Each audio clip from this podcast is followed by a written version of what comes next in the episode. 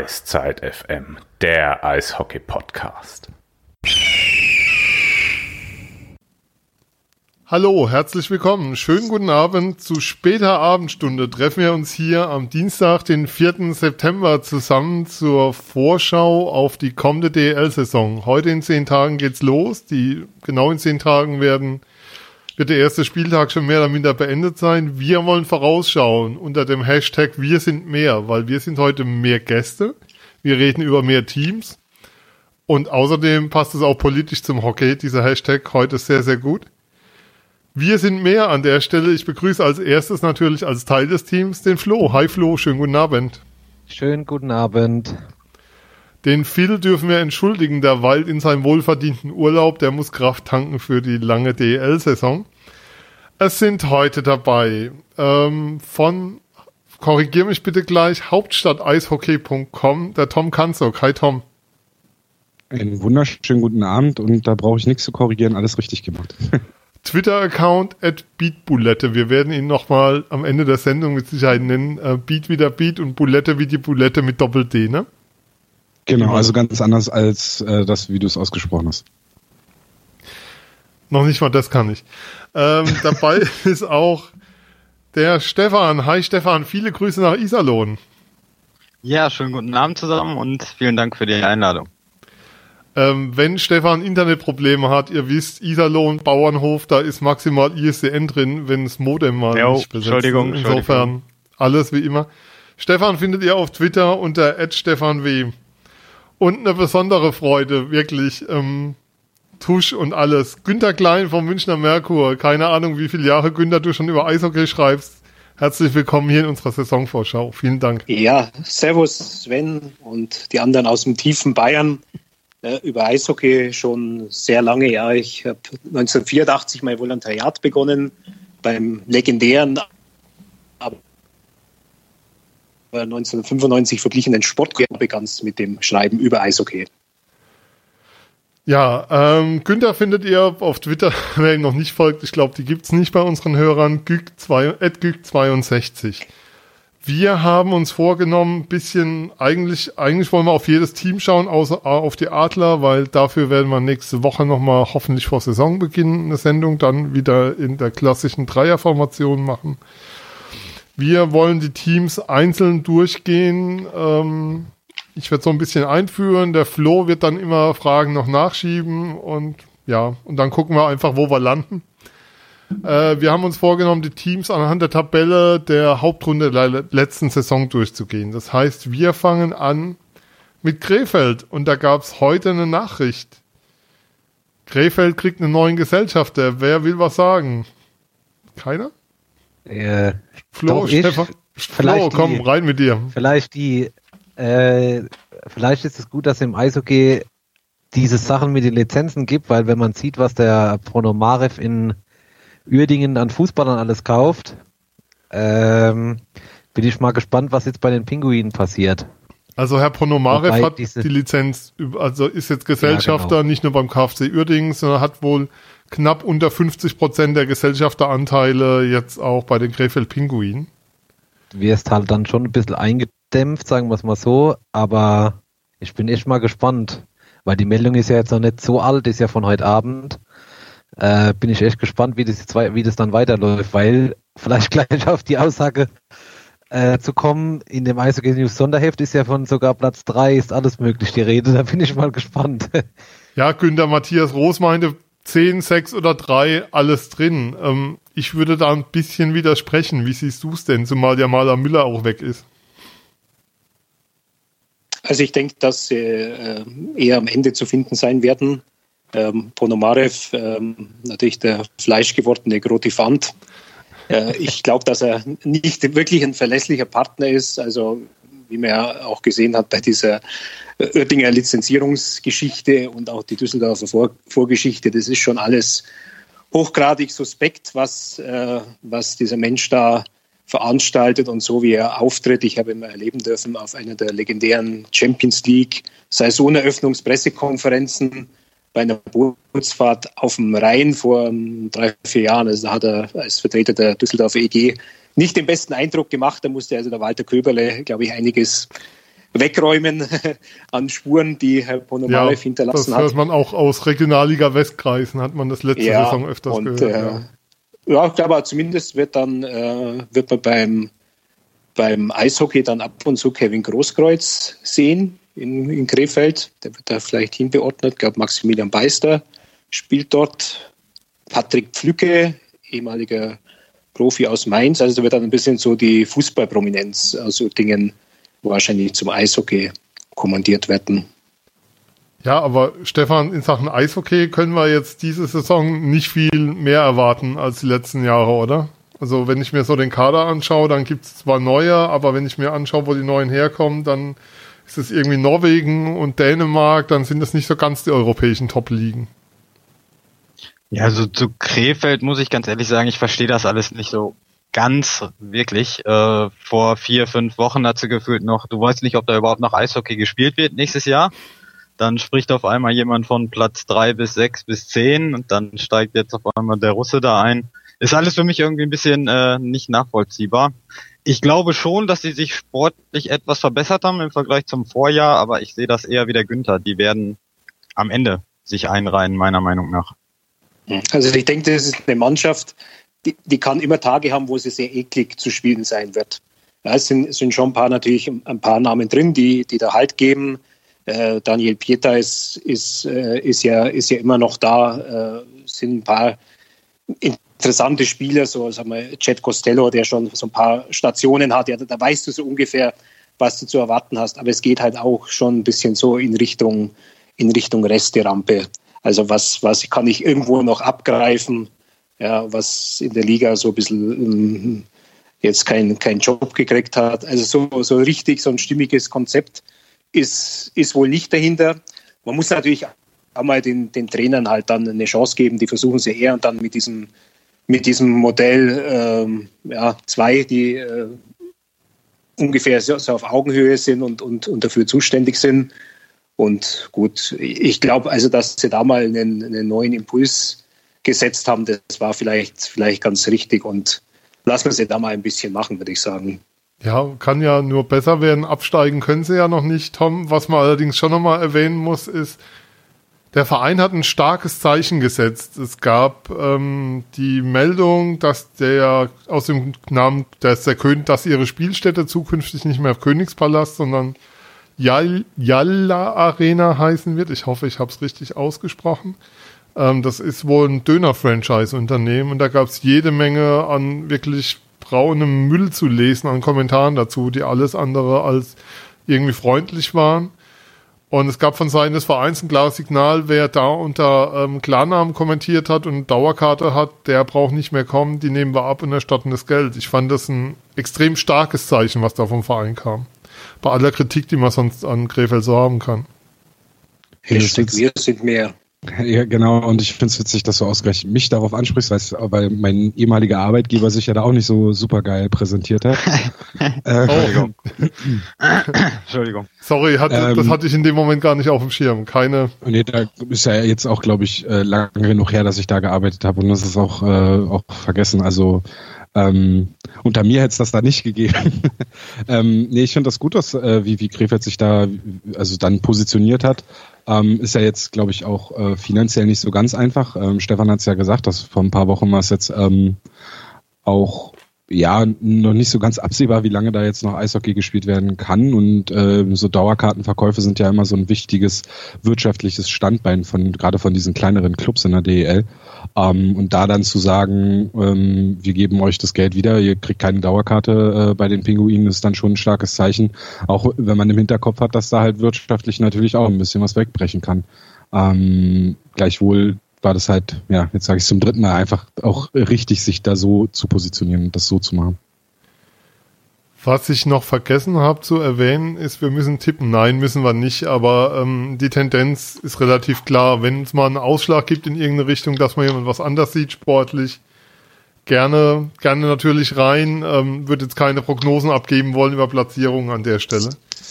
Ähm, die ich Kollegen schon. bei den Shorthand News, Christoph Ulrich sagt, der Berlin wird Meister. Dann ja, damit ist ja alles gesagt. Ähm, damit ist der Titel entschieden. Tom, Glückwunsch. Aber die lass- liegen ja auch immer richtig mit ihren Tipps. Ja, Insofern, total. ähm, also insofern, ähm, dann wissen wir aber auch schon, wer Zweiter wird. Das geht dann nach Mannheim. Dann frage ich mich aber auch, warum die Saison überhaupt begonnen wird. Also ich meine, dann können wir auch den Titel gleich hierher erkannt. Du, man muss ja zumindest ein bisschen Unterhaltung haben das nächste halbe Jahr. Und außerdem brauchen wir ja Themen für unsere Podcasts, um die zu füllen. Also, wer Okay. jetzt noch dran ist, ähm, Straubing Tigers, nächstes Team. Außer es gibt noch was zu Wenn ich so drauf schaue, wir haben ja gesagt, Günther, du bist unser Mann nicht, nicht nur für Bayern, aber natürlich auch für Bayern. Und ich muss sagen, ich habe mir vorher so Notizen gemacht zu den einzelnen Vereinen und bei Straubing war alles leer bei mir. Also weil mir bei jedem Verein verbinde ich was. Hatte ich Ideen, bei Straubing hatte ich keine. Ähm, wenn ich mir jetzt aber so anschaue, wer da alles gekommen ist, dann ist da eine Menge Erfahrung, die sie auf dem Transfermarkt geholt haben. Ist das so, das, was es ausdrückt, Namen wie Daschner, ähm, Benedikt Chopper ist gekommen, TJ Mulock aus Köln, also da ist ganz viel Erfahrung reingekommen in das Team. Absolut, ja auch Torhüterposition mit, mit Jeff äh, Setkov, einem Amerikaner, der ja schon ein bisschen äh, NHL-Erfahrung mitbringt äh, und wahrscheinlich doch eine, eine Verstärkung sein wird. Ähm, Daschner, Schopper hast du, hast du richtig gesagt, auch Frederik Eriksson, der immerhin aus, Ja. aus Köln kommt und, und da zumindest bei seinem, bei seinem Antritt, der wirklich ein, ein Hoffnungsträger war, oder äh, TJ Muluk, das, da ist schon, ist schon, schon was äh, vorhanden. Und ich glaube auch, dass man die Straubinger höher erwarten kann als im letzten Jahr. Wenn du sagst, äh, ist für dich eher so ein weißes Blatt, man muss Straubing natürlich mal erlebt haben. Es ist ein sehr stimmungsvolles Stadion, mm, aggressives Publikum, ähm, was äh, allerdings ja überhaupt nicht, nicht schlecht sein muss. Also find's sowas halt- wie Iserlohn, nur ohne Missgabeln. Äh, Missgabel müsste eigentlich im tiefen Niederbayern äh, auch ganz, ja auch, ganz, ja. ganz leicht geben, ja. Ähm, weil ich ja nebenzu auch meine E-Mails aufhabe, also tatsächlich kurz bevor wir mit der Aufzeichnung begonnen haben, ist noch eine Meldung reingekommen von den Straubing Tigers, äh, wo ich kurioserweise Medienverteiler bin. Stephen Saigo verstärkt Abwehr, also ein 28-jähriger, ähm, ich mach's nochmal auf, ein 28-jähriger Kanadier, Verteidiger und bei mir hat es da irgendwie gleich geklingelt mit diesem Namen Saigo hatte ich nämlich äh, hatte ich nämlich zu tun im vergangenen Jahr. Es gibt einen Gary Saigo und ich nehme an, dass äh, so selten wie der Name ist, geschrieben S-E-I-G-O, dass das der Vater ist und vom Alter müsste es auch hinhauen. Das ist einer der wichtigsten Agenten, die es im Eishockey gibt. Also vor allem, wenn es um diesen Spielerverkehr zwischen Nordamerika und der DL geht. Äh, ich sage mal zum Beispiel in der DL hat er die Herren Pinizotto, Matsumoto, Drew Leblanc. Äh, er ist in der Schweiz ganz gut vertreten und gilt als sehr, sehr starker, sehr überzeugungsstarker Agent. Also äh, sagen wir mal diesen Fall, dass ein Verein äh, bei einem seiner Schützlinge mal in Zahlungsrückstand geraten könnte, den gibt es eher nicht, wenn, wenn Gary Saigo dann irgendwo auftritt. Also das äh, scheint, scheint äh, der Sohn zu sein. Der hat schon bei, bei ähm, in Finnland gespielt, in der KHL. Also der bringt wohl auch wieder äh, eine, gewisse, eine gewisse Erfahrung rein in, in die Mannschaft. Und ähm, ich halte Straubing für eine Mannschaft, die immer mal wieder so, so eine schöne Welle kriegen kann. Auch mit, mit dem Tom Puckl als Trainer. Ich glaube, das ist ein, äh, ist ein ganz guter Mann. Ähm, der war mal schon ein bisschen in, in Deutschland zugange vor längerer Zeit, in Bietigheim, zweite Liga, sehr erfolgreich. Dann ist er wieder so in Italien, Österreich verschwunden. Also ich denke, der könnte auch bei anderen Vereinen arbeiten als, äh, als jetzt nur bei Straubing. Und mit dem haben sie zumindest ja voriges Jahr mal so in einer aussichtslosen Lage nach diesem kurzen Gastspiel von Bill Stewart wieder so einen, so einen Auftrieb bekommen. Äh, Also ich würde die Straubinger stärker einschätzen als letztes Jahr. Zumindest so stark, dass sie einen guten Kontakt zu Platz 10 haben können. Und Stefan Deubel ist noch da. Das finde ich jetzt eigentlich auch gut. Äh, ein junger äh, deutscher äh, Spieler, Nationalspieler, äh, sehr flink unterwegs. Also mir gefällt der sehr gut. Da kann man sich auch vorstellen, dass andere Vereine auch aus dem bayerischen Umkreis, äh, den gerne bei sich gesehen hätten. Wie ich weiß, nicht nur aus dem bayerischen.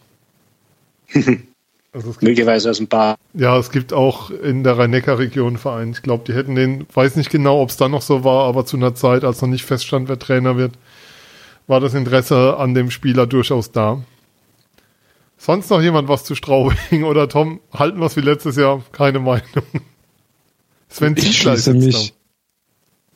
Ja, aber ja, lassen wir. Ist halt, also ist ein Rollenspieler. Also das ist jetzt keiner, der da irgendwie äh, entscheidend dafür sorgen wird, dass Straubing um die Playoffs mitspielt. Ansonsten äh, schließe ich mich äh, komplett Günther an. Sehr schön, dann haben wir Straubing. ich schließe mich meinem Vorredner, Vorredner vorbehaltlos an. Wir hatten keinen Vorredner. Oh, ähm, der alte Gag früher an der Uni. Ähm, dann Augsburg. Günther, dein. Da bin ich schon, schon wieder dran. War ja, den, den Verein kennst du, glaube ich, ich glaube, Augsburg kennst du noch besser als München, oder? Wobei, besser ist vielleicht übertrieben, aber es ist schon eher so dein, mehr dein Verein vielleicht, als es München manchmal ist. Sagen wir es mal so. Ich bin, ich bin gebürtiger Augsburger und äh, Augsburg war der Verein, ähm, für den ich dann zuständig war. Ähm, das war von 1984 an, als ich dann äh, Volontär geworden bin. Und ich war zehn Jahre insgesamt mit dem Volontariat beim Sportkurier und danach war ich äh, vier Jahre lang ähm, Chefredakteur zuvor der sehr schnell wieder eingestellten Zeitung Eiszeit und dann des Eishockey-Magazins. Und das waren 14 Jahre, wo ich dann halt schon sehr intensiv mit den äh, Augsburger Panthern zu tun hatte. Ähm, seit 98 bin ich in München beruflich tätig bei Merkur und äh, 99 ging es ja damals schon los mit den München Barons für drei Jahre. Äh, dann war mal wieder längere DL-Pause, aber seit 2010 ähm, begleite ich dann halt den, den EHC. Vom EHC München sehe ich natürlich viel mehr Spiele als von, von den Augsburger Panthern, aber trotzdem ähm, schaue ich halt, ähm, wenn es irgendwie mal vom Spielplan her geht und ähm, meine Frau mir die Freigabe erteilt äh, für den Abend, dass ich mir dann auch mal die Augsburger Panther anschaue, schaue ich mir gerne auch mal ein, ein DNL-Spiel an. Ähm, die interessieren mich natürlich schon sehr und äh, klar, als sie dann vor zwei Jahren in den Playoffs waren, sich gegen mit Nürnberg da so eine Best of Seven Serie geliefert haben, das war schon sehr mitreißend. Oder im Jahr 2010 die, die Vizemeisterschaft, das war also schon natürlich Momente, äh, an denen man als, als Augsburger dann äh, nicht vorbeikommt.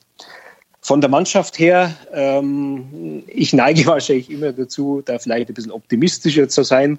Ja, das wäre, wenn ich kurz reingehen darf, das wäre meine Frage gewesen. War Augsburg ja. vor zwei Jahren so weit drüber oder waren die letztes Jahr so weit drunter?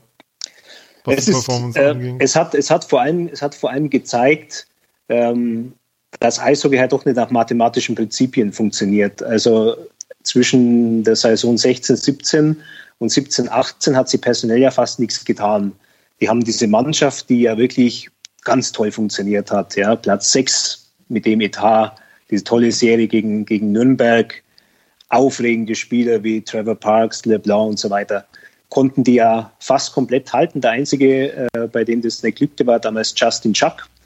Aber die hatten auch damals auch zehn oder elf ausländische äh, Lizenzen vergeben und äh, konnten auch nicht alle behalten.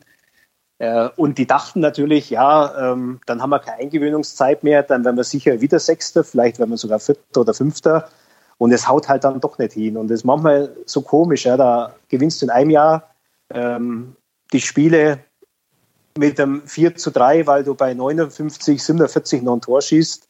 Und im nächsten Jahr verlierst du die Spiele halt 2 zu 3. Also das war oft ein Tor und in einem Jahr ging es in diese Richtung und im nächsten Jahr ging es dann in die andere Richtung. Und da hat sich dann äh, schon gezeigt in diesem zweiten Jahr dieser Mannschaft, dass es halt bei ein paar Leuten individuell nachgelassen hat.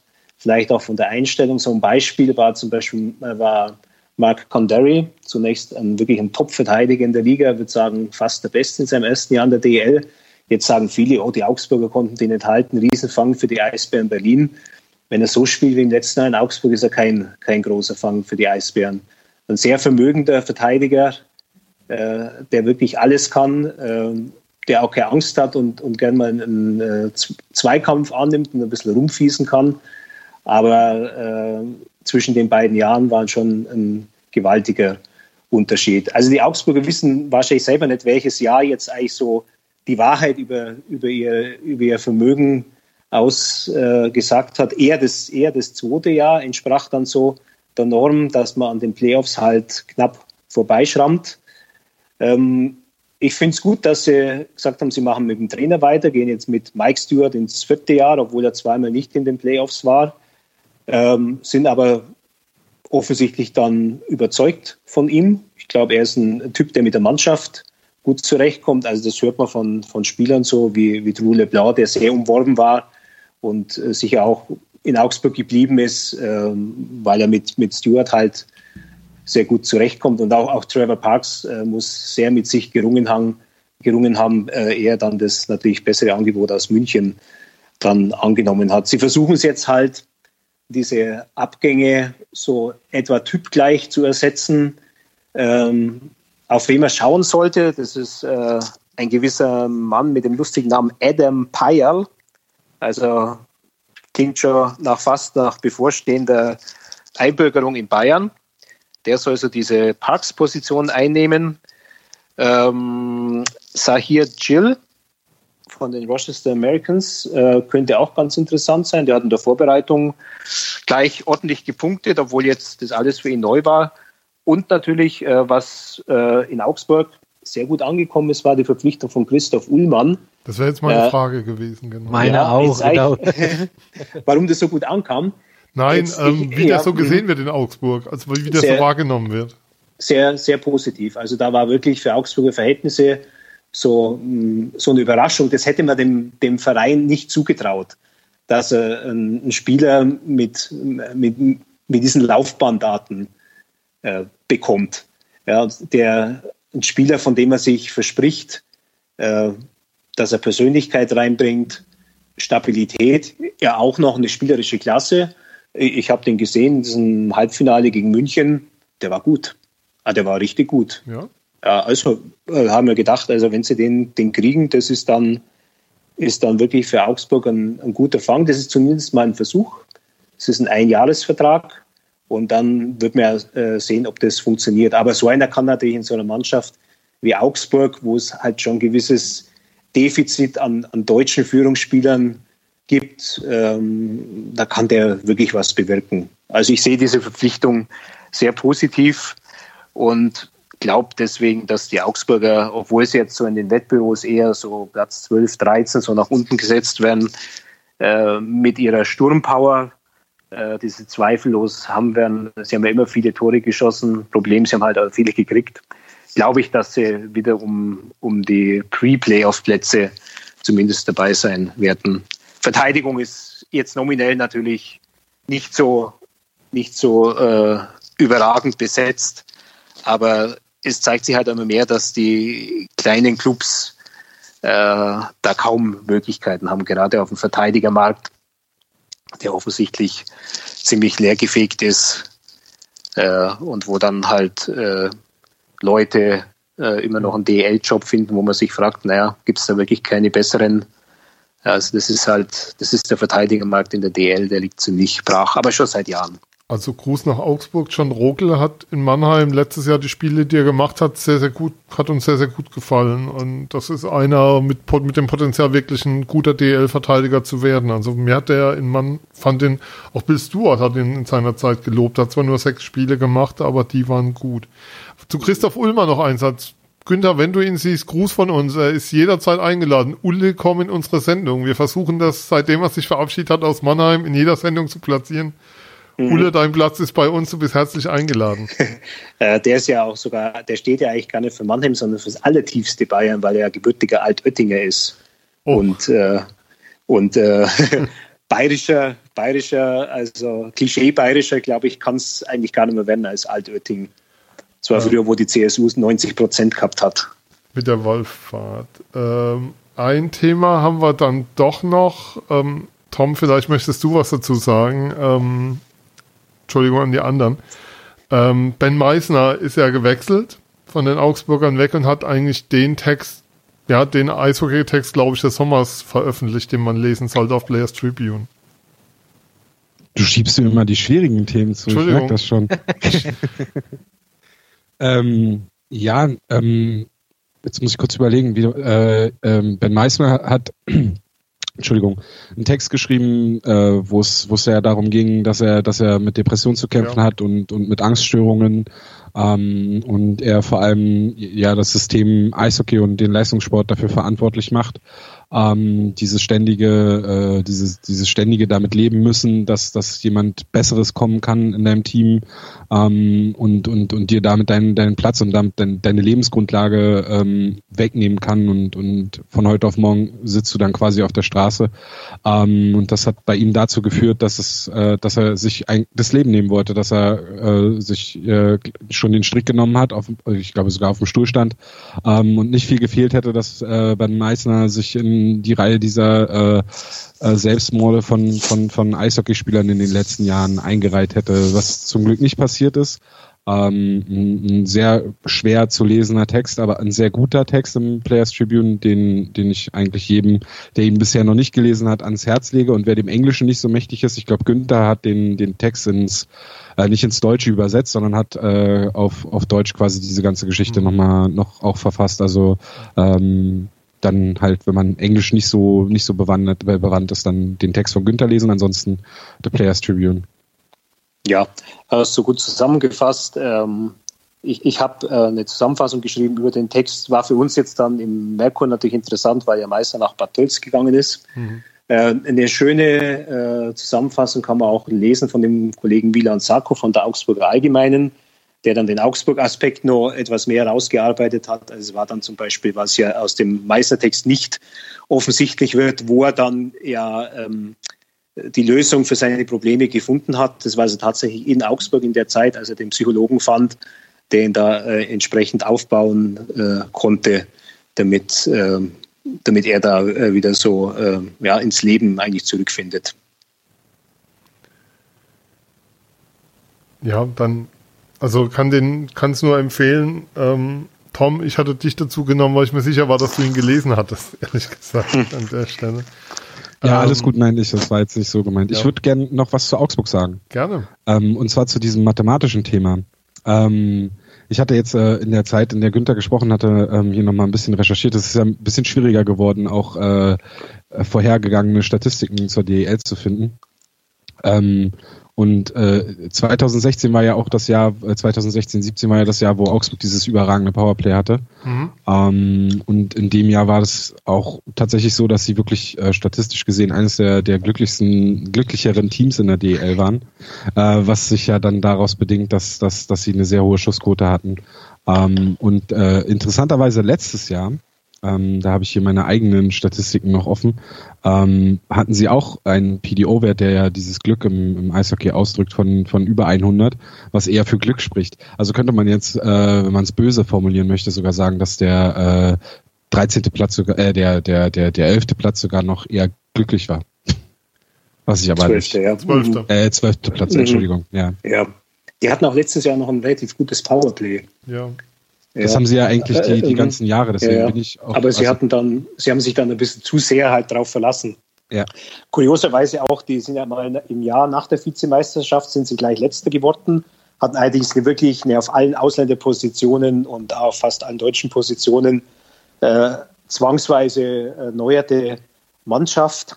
Und da war es so, dass sie damals den mit Abstand besten Sturm der DL gestellt haben. Das war damals Darren Olver, ähm, Noah Clark, der später nach München ging. Barry Telexon war noch mit dabei. Und, und Bum Bum Telexon, der allerdings äh, ja, ähm, äh, sehr oft nicht trainieren konnte, wegen ähm, einer Indisponiertheit, die im äh, Trinkverhalten des vorangegangenen Tages lag.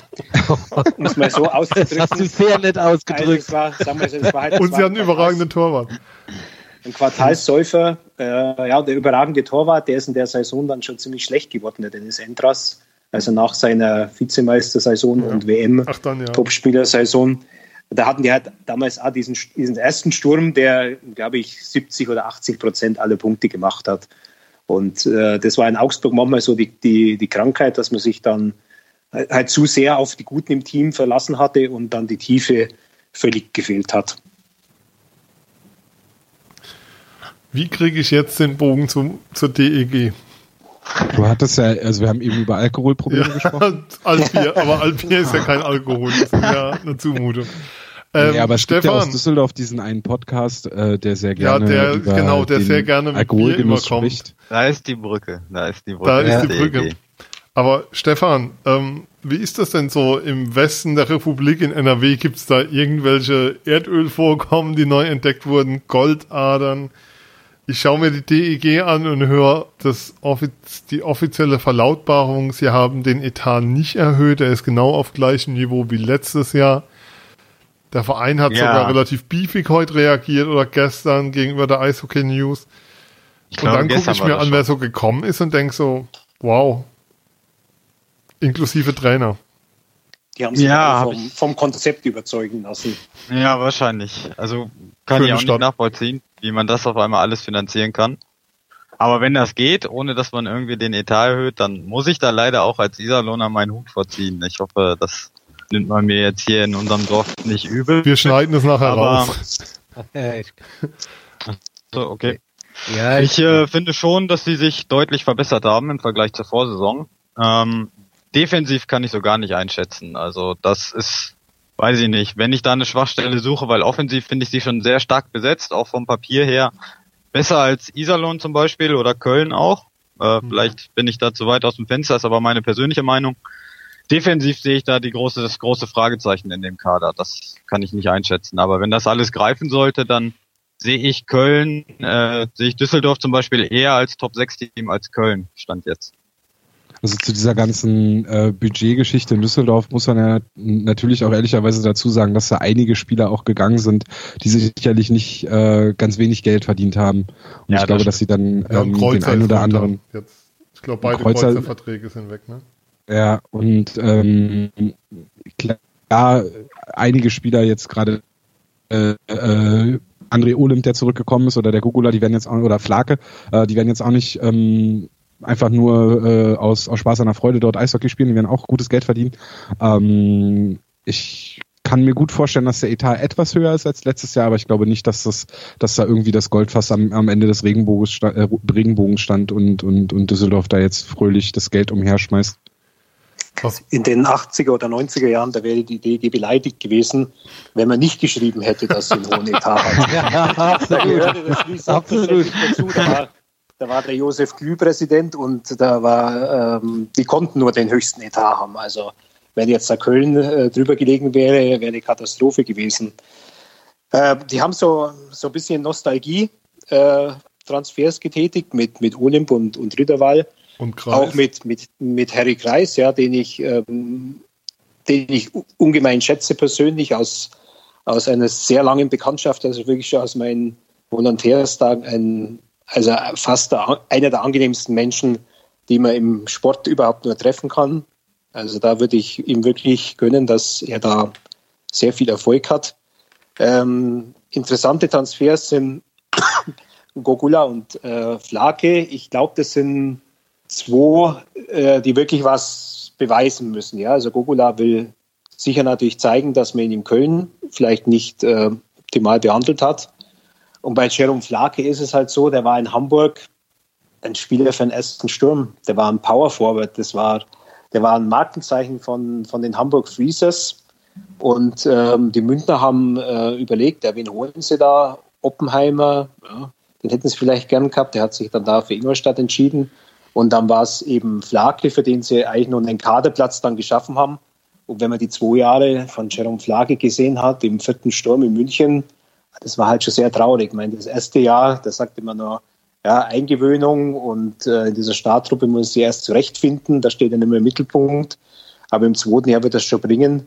Der hat letztes Jahr zwei Tore geschossen in, in einer Mannschaft, die, die äh, äh, sieben Finalspiele gemacht hat. Er hat ja immer gespielt, also er war nicht sonderlich häufig verletzt und aber der ist halt schon wirklich deutlich abgefallen in, in dieser Truppe. Und äh, das war dann so im äh, Halbfinale gegen Mannheim, als dann Pinisotto gesperrt war und Flake, meiner Erinnerung nach, dann ähm, ein paar Spiele im, in diesem Sturm äh, an der Seite von O'Coin und Mace gemacht hat. Also da hat man sich schon gedacht, äh, wie will der da irgendwie mithalten. Das hat überhaupt nicht gepasst.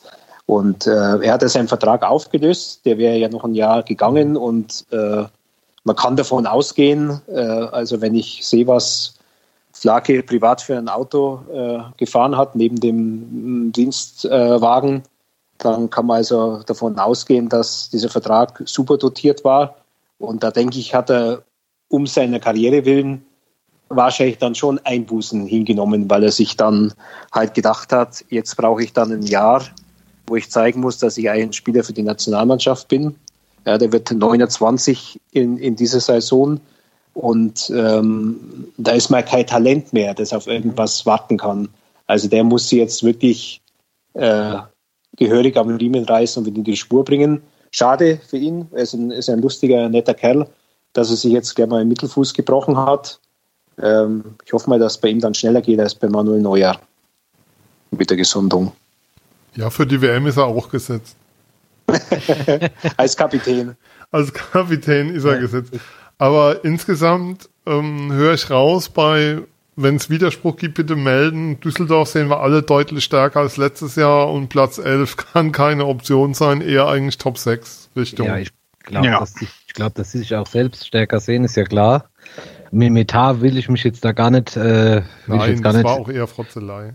Nee, will ich jetzt auch gar nicht mutmaßen, ob der höher oder niedriger oder gleich geblieben ist, aber von den Namen her, auch das, was ihr schon alles angesprochen habt, im Sturm ist es schon eine relativ gute Besetzung. Also da musst du eigentlich auch besser abschneiden als Platz 11. Wir werden sehen, 14.09. Das große Treffen Eiszeit FM meets Shorthanded News, beziehungsweise Mannheim-Düsseldorf, erster Spieltag gleich. Ja gut, wenn sie da gleich einen Dämpfer kriegen, dann wird's halt eng. Nee, Spaß beiseite. Ja, oder du meinst, wenn die Adler verlieren, steht Pavel schon unter Druck, oder wie? Ja, ja, es, ja geht, es geht so schnell. Das ist jetzt aber äh, kurz, um den Schwenk zu kriegen. Für die Adler ist es bestimmt nicht der einfachste Gegner zum Saisonauftakt, weil die wahrscheinlich auch rauskommen werden und was ich eben schon gesagt habe und wollen uns wollen uns halt auch nochmal zeigen. Auch das, was Günther gesagt hat mit Spielern wie Gogolan, Flake, die haben sicherlich noch einen anderen Anspruch als vierte Reihe oder irgendwo Verträge aufzulösen, ne? Ja. Ähm, apropos anderer Anspruch, wer letztes Jahr weit über, also nicht weit über den eigenen Ansprüchen war, aber Pre-Playoffs und dann drei Spiele ging, ähm, war Schwenning. Das hatte, glaube ich, so vor der Saison kaum jemand auf dem Schirm. Wer, ist natürlich die Frage, wer will was zu Schwenning sagen? Dass, dass sie Will Acton verloren haben, ist natürlich brutal. Dass sie Fleury verloren haben, ist brutal.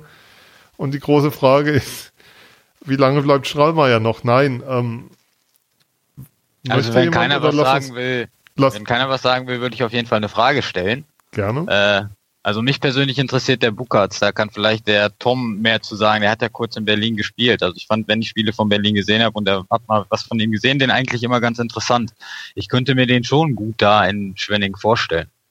Ähm, ja, finde ich auch. Also das war schon ein Spieler, der, also der ist halt nicht groß gewachsen, er ist jetzt nicht besonders kräftig, aber halt schnell und stark an der Scheibe und hat halt auch so einen gewissen Spielwitz gehabt.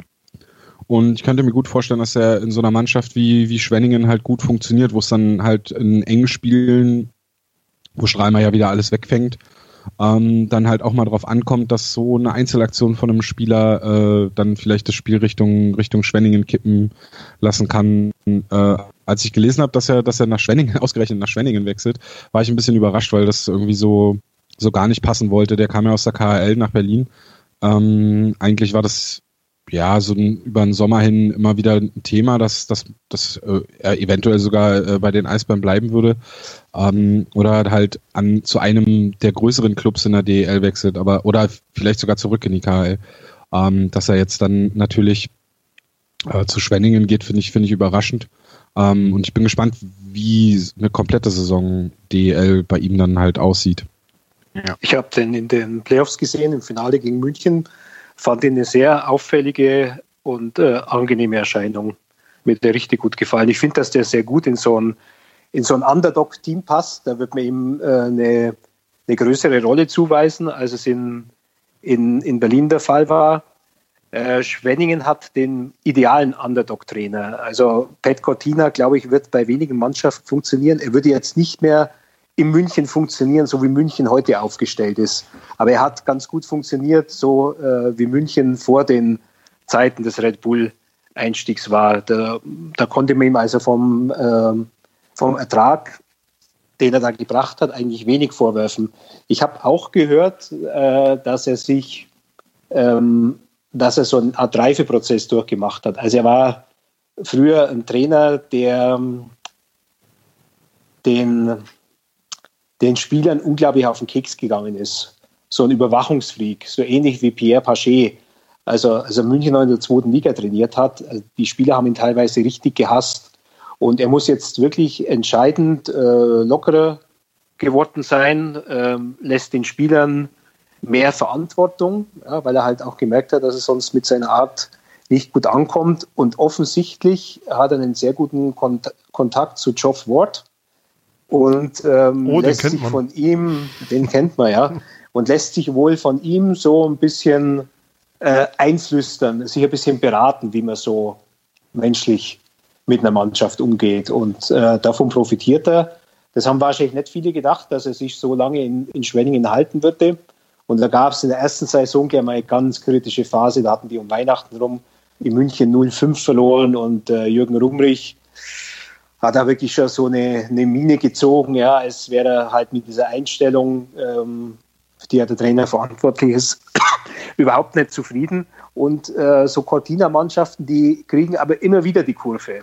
Ja, das war auch in der Nationalmannschaft so. Der war insgesamt kein guter Bundestrainer, aber die sind, wenn man jetzt mal den Anfang mit der missglückten Olympia-Qualifikation abzieht, die sind nie so richtig abgeschmiert. Ja, auch die letzte WM, die er dann zu verantworten hatte, wo, glaube ich, 20 Spieler abgesagt haben. Die waren trotzdem dann in der Gruppe zumindest Fünfter und im Endeffekt dann WM Zehnter und das war so, so ungefähr halt noch okay.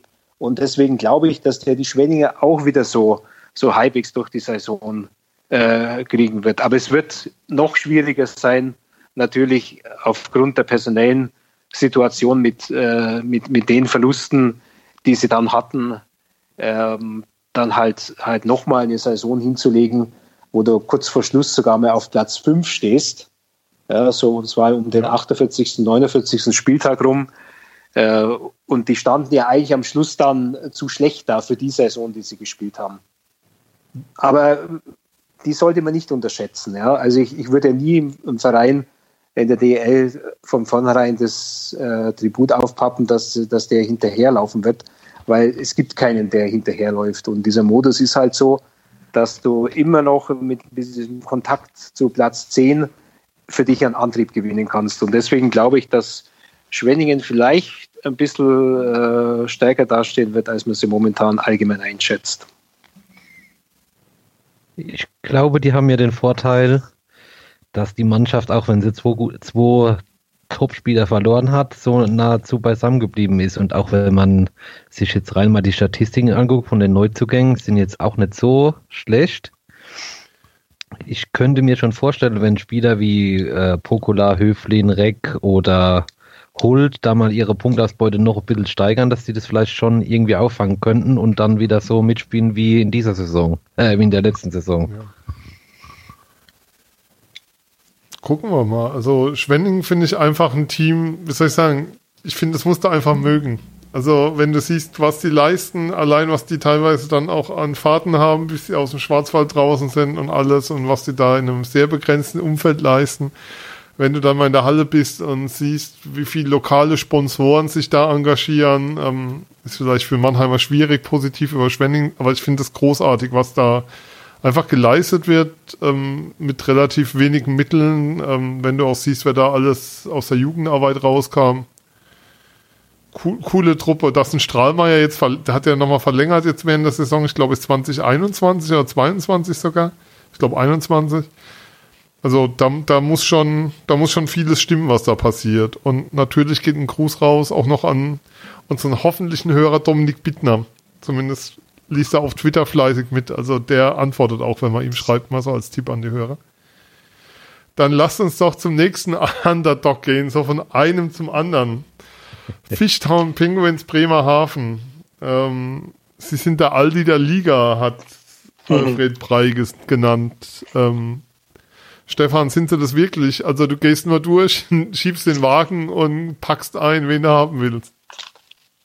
Ja, sieht ein bisschen danach aus. Ähm, aber umso bemerkenswerter finde ich, dass, dass es halt jetzt wirklich halt immer wieder hingekriegt haben. Ne? Ich bin gespannt, ob sie es wieder hinkriegen. Dass sie den Urbass halten konnten, das hat mich dann schon ein bisschen, ehrlich gesagt, überrascht.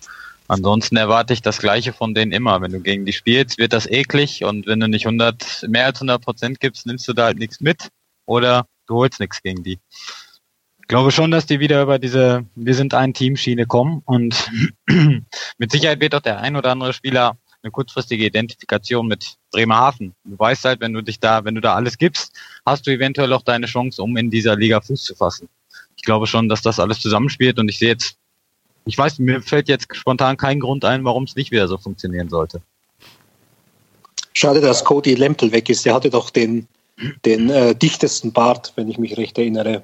Den hat er, glaube ich, immer noch, aber den Ja, hat er ja. mal. Mir fallen immer, immer diese Bärte auf, die äh, schon weit vor den Playoffs äh, in diesen, in diesen äh, Fischtown-Gesichtern da wachsen. Ich mache mir bei Bremerhaven, und da werden mir jetzt manche schimpfen, die aus dem hohen Norden zuhören, ich mache mir immer den Spaß, ich schaue mir die Kaderliste an und dann äh, gehe ich die Namen so durch und dann rate ich, wer von denen äh, Deutsche ist. Ich dachte, wer eingebürgert wird zur neuen Saison. Ja, oder wer es schon ist. Und wenn man Ja. dann halt wieder die, die Ross und die Rynans und die Jets und so weiter sieht äh, und äh, ja, halt auch immer wieder überraschend, wie sie es dann, wie sie es dann äh, hinkriegen.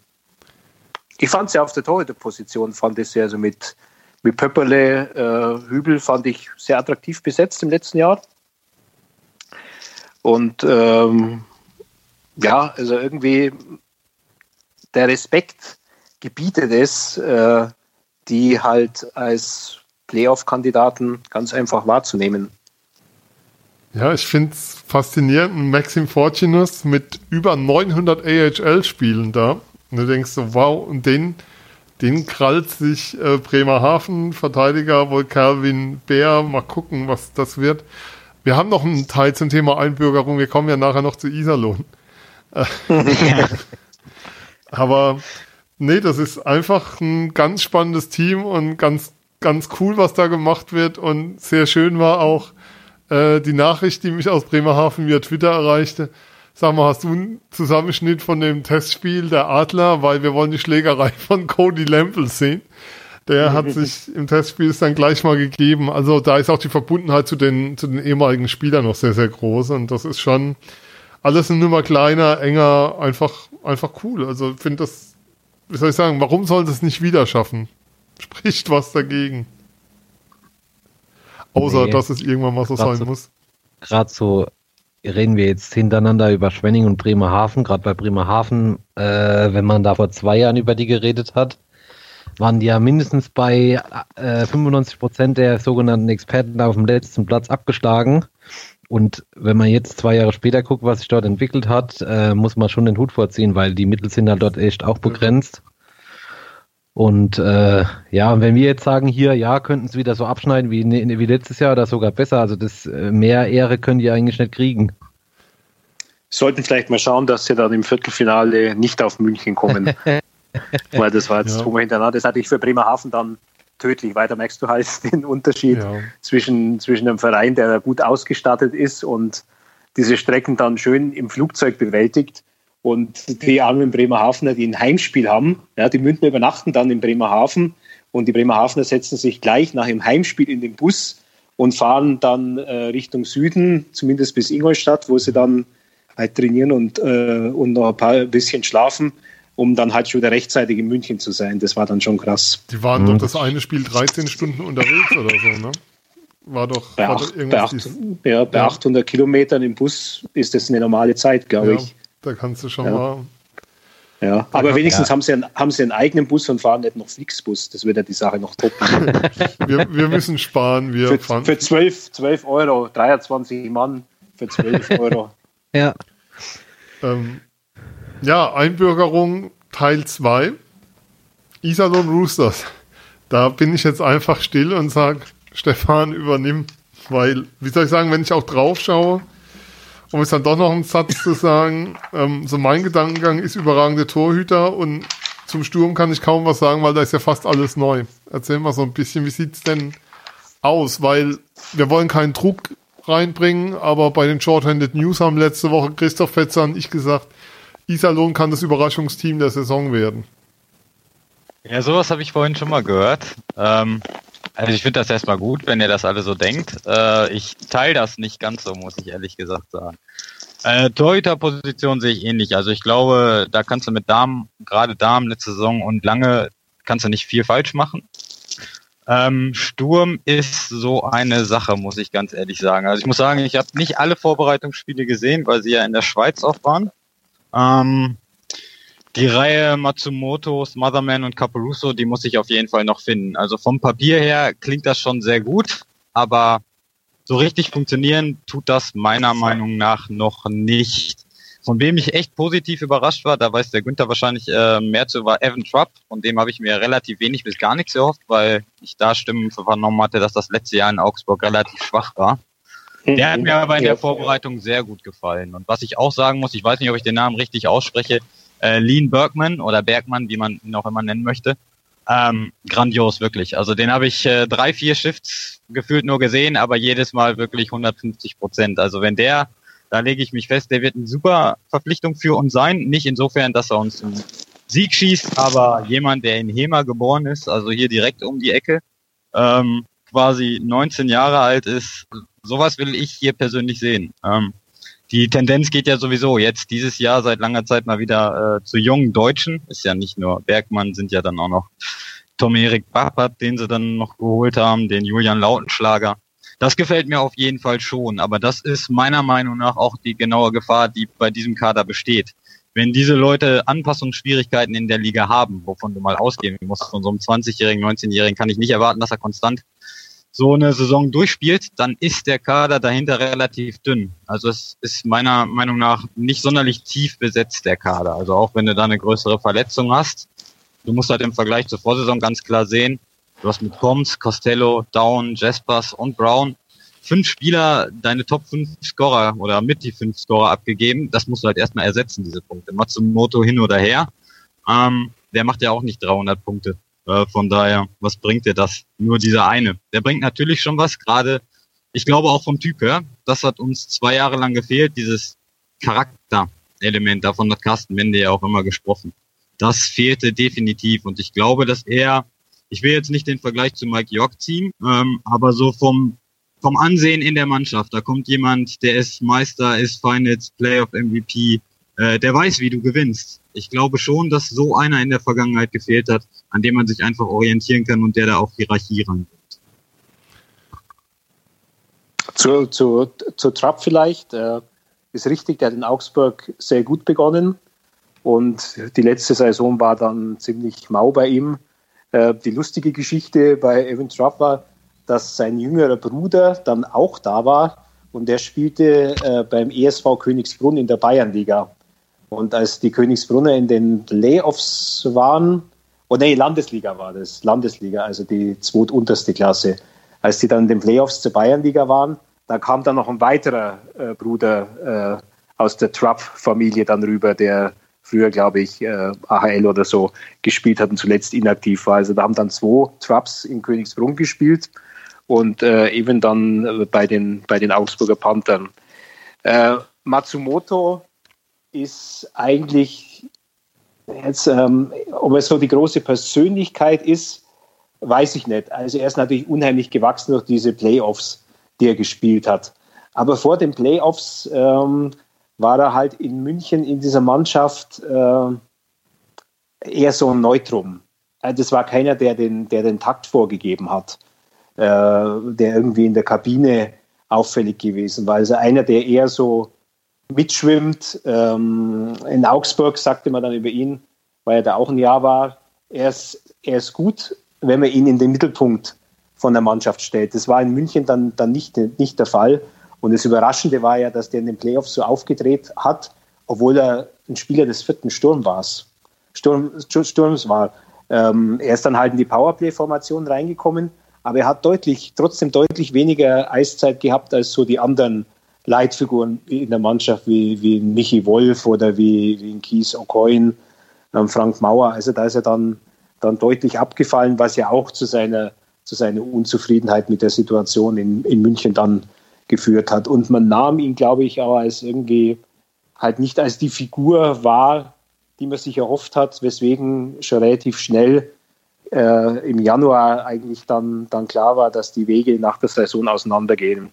Ähm, meines Wissens hat der Matsumoto äh, eine interessante Vertragskonstellation in Iserlohn. Ähm, das ist wohl so ein ein plus drei Jahresvertrag. Also ja. dieses eine Jahr spielt er jetzt äh, auf einer Ausländerposition und danach, äh, falls er Deutscher wird, ähm, ist ja naheliegend beim Namen Matsumoto, ähm, äh, wird er wohl äh, in ein neues Vertragsverhältnis wechseln und ähm, dann hat sich Iserlohn natürlich schon wirklich äh, eine Granate gesichert. Also so ein äh, Mann mit, mit äh, der zu erwartenden Punkteausbeute und den spielerischen Möglichkeiten, die natürlich bei ihm überragend sind, äh, dann als Deutschen zu haben, da kann man für ein paar Jahre was, was, was dann aufbauen. Ja, das habe ich auch in der Variante gehört. Ähm, hält sich hier auch sehr hartnäckig. Also ich denke mal mhm. schon, dass das in der Richtung da auf jeden Fall was dran ist.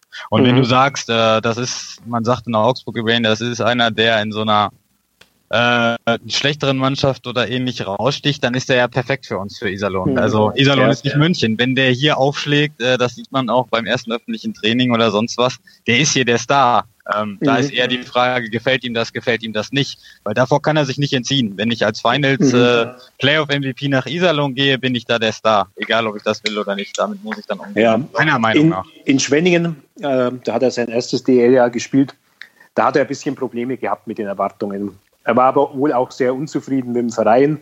Als er in Augsburg da war, da muss er äh, ständig gemosert haben, wie schlecht das alles in Schwenningen war. Deswegen war man dann überrascht nach einem Jahr Augsburg, dass er dann, äh, dann auf Flux in München war, obwohl es in Augsburg für ihn sehr gut lief. Also da war er ein Spieler der ersten Reihe, äh, eigentlich auch der Star und ähm, die Leute lagen ihm, ihm zu Füßen. Deswegen war man dann schon überrascht, dass er sich dann doch relativ schnell wieder neu orientiert hat. Ähm, Stefan, noch eine Frage habe ich dann noch zu Iserlohn. Ähm, zum einen wollte ich mal eingrenzen, wenn man dann so Witze macht über Einbürgerung und so, es ist ja immer so, dass sich andere Vereine dann munter da bedienen, wenn die Spieler dann deutschen Pass haben. Redecki als Beispiel für Mannheim. Lampel auch ein Beispiel, ähm, der jetzt auch in Mannheim ist auf einer D-Lizenz. Ähm, eine Frage noch zu Iserlohn. Ähm, wie sind die Erwartungen? Schon Playoffs dieses Jahr, also Pre-Playoffs reichen nicht, nehme ich an.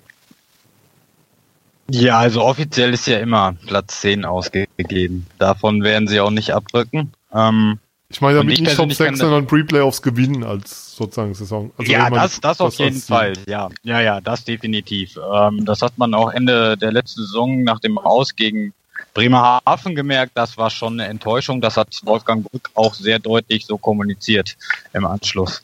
Ähm, das ist auf jeden Fall der Anspruch. Ich bin halt, wie gesagt, stand jetzt echt noch bisschen skeptisch, was die Verteidigung angeht. Da fehlt mir vor allen Dingen so dieser, ja, wie soll ich sagen, dieser äh, Colton Tubert, als er damals in die DL gekommen ist und erstmal alles verprügelt hat, was da war. So in der Richtung, sage ich mal so. Ähm, so ein reiner Stay-at-Home-Defender. Das haben wir eigentlich nicht. Wir haben viele äh, Verteidiger, die zwar offensiv was beitragen können, Dylan Dio zum Beispiel, aber die auch immer mal defensiv anfällig für so einen richtigen Klops sind. Ähm, und da fehlt mir das eigentlich. Man könnte sagen Sasa Martinovic oder eventuell auch Dieter Ohrendorf mit Abstrichen. Aber Martinovic äh, spielt für mich nicht die körperliche Komponente, die er mit seinen Voraussetzungen spielen könnte. Und ich habe lange Zeit gedacht, es lag an Pasan und den Vorgaben, aber es scheint unter Daumen ähnlich zu sein. Wobei das sich da schon ein bisschen vom skandinavischen Stil äh, wegbewegt.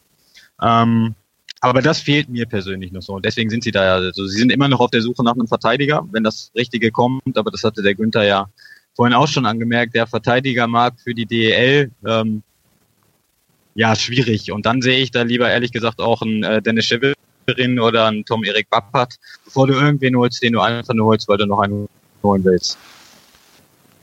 Dann werden wir das verfolgen.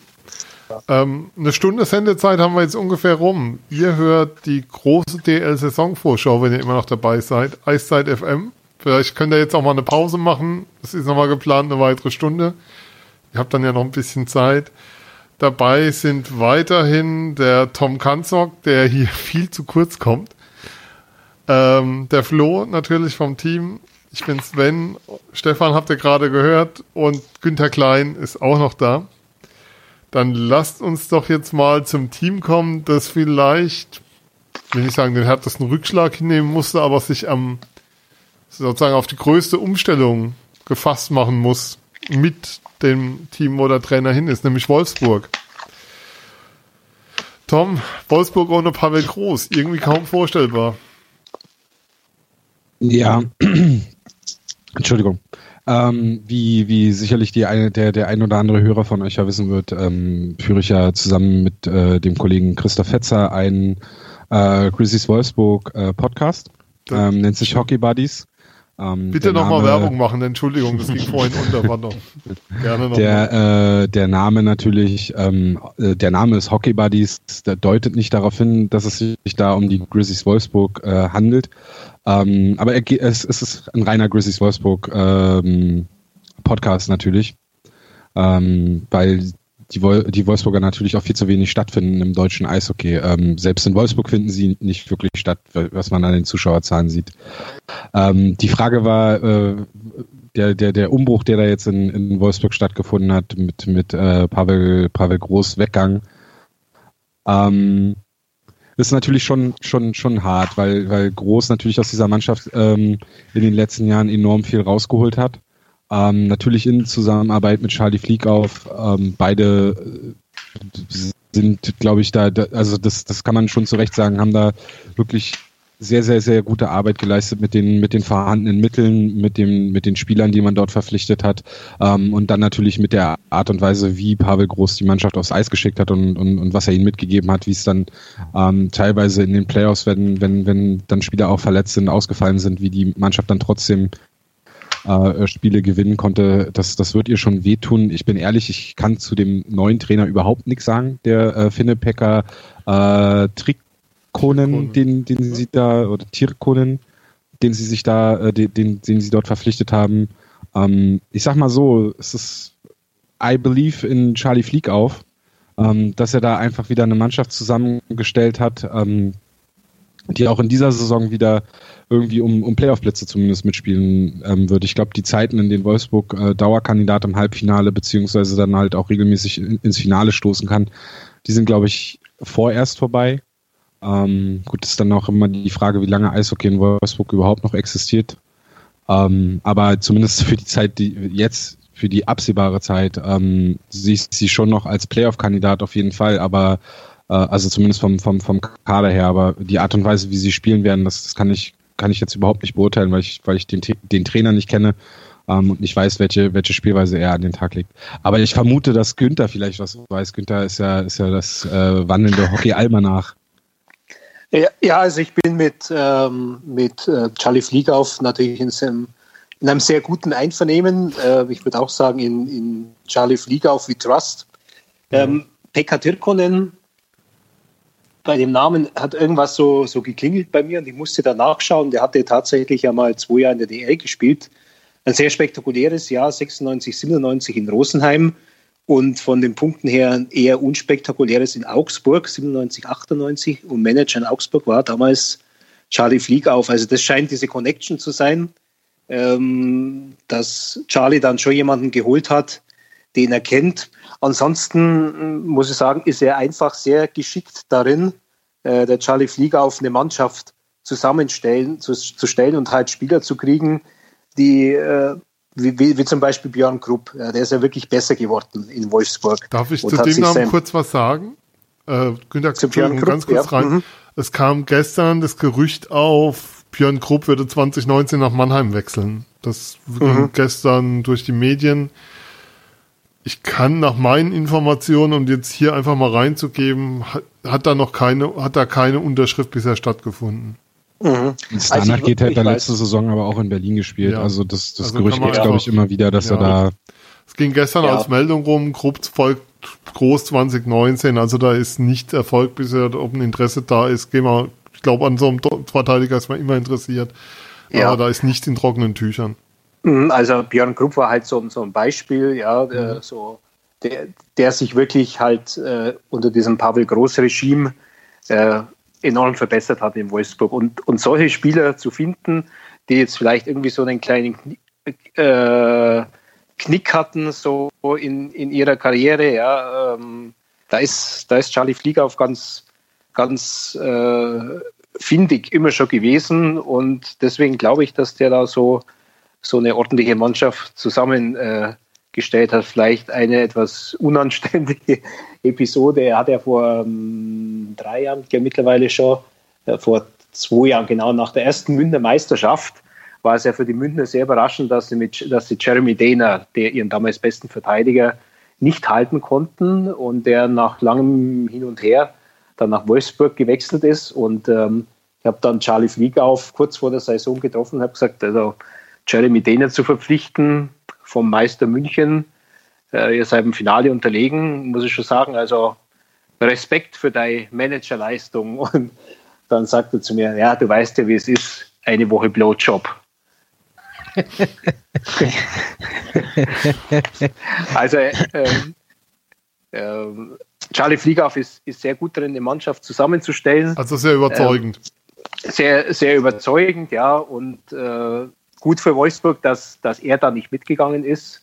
Sonst glaube ich, sehe es da wirklich, äh, gäbe es einen radikalen Einschnitt. Und man muss jetzt halt warten, ja, wie eine andere Traineransprache dann auf die, auf die Mannschaft wirkt, die äh, ja in Teilen dann noch aus dieser Großzeit da ist. Ähm, und äh, Groß war schon sehr anstrengend. Ich habe mit Björn Krupp ein Interview geführt, kurz vor den Olympischen Spielen. Und da hat er gesagt, ja, mein, mein Vater äh, gilt ja als sehr streng, aber ich muss sagen, Pavel toppt es, ist allerdings für einen jungen Spieler gut. Und bei Pavel gibt es halt auch im Training keine 99 Prozent, 99 Prozent werden nicht akzeptiert. Es ist immer um 100 Prozent. Aber wenn man sieht, wie lange Spieler in Wolfsburg geblieben sind, waren sie offensichtlich sehr angetan von der Arbeit mit dem Trainer. Und viele, glaube ich, haben für ihre Karriere dann ganz entscheidend äh, profitiert von, von diesen Jahren dann mit, mit, mit Pavel Groß. Aber natürlich, er bricht jetzt als, als Grund für Spieler, so aus der zweiten Reihe und sich da so nach oben zu arbeiten, bricht Pavel Groß natürlich als, als Grund und Antrieb jetzt weg. Und da muss man sehen, wie sich Wolfsburg dann in den nächsten Jahren entwickelt. Ja, wobei es schon, glaube ich, weiterhin attraktiv ist. Also zumindest, wenn du die Möglichkeit hast, dich ins Rampenlicht zu spielen, ist es schon immer noch ein cooler Standort, was sie halt als Thema haben. Den sind alle, die haben keinen, die haben keinen einzigen Sender aus der letzten Saison behalten. Und weil du meinst, Mhm. weil, was sagt, also es sind ja alle vier sind ja weg und ähm, Haskins natürlich mit der etwas traurigen Geschichte. Ähm, Mhm. Fabio Pfohl wäre ein Spieler gewesen, von dem ich gedacht hätte, dass er mit groß mitgehen wird. Weil das Mhm. schon einer ist, der von Pavel Groß sehr geprägt wurde in seiner ganzen Entwicklung, Karriere. Und ich dachte, wenn, wenn vielleicht einer mitkommt aus Wolfsburg nach Mannheim, ich weiß nicht, ob es da ein Agreement gab, dass da keine Spieler geholt werden dieses Jahr, sondern vielleicht erst nächste Saison das ein Thema sein könnte, dann wäre es Fabio Pfohl gewesen.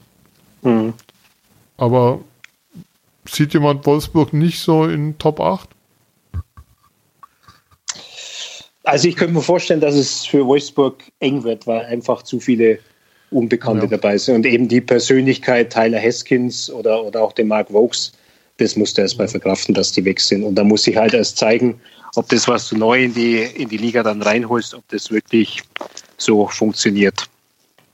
Wobei Ja, äh, Charlie Fliegauf ist ja einer der Manager, äh, der regelmäßig Touren in die American Hockey League macht. Also wenn der Deutschland Cup Pause ist, bei uns zum Beispiel oder nach der Saison, da findet man den dann immer, immer drüben in irgendwelchen Stadien. Also ich kann mir zum Beispiel vorstellen, dass der Cole Castles in, ähm, in Deutschland ganz gut funktionieren könnte. Den kenne ich noch, äh, weil er ja mal ein Prospect von den Vancouver Canucks ein, äh, war, ein Team, was ich äh, sehr intensiv verfolgt habe eine Zeit lang. Ähm, ich denke, dass der, dass der eine gute Spielweise hat, die zu, zur DEL passen könnte.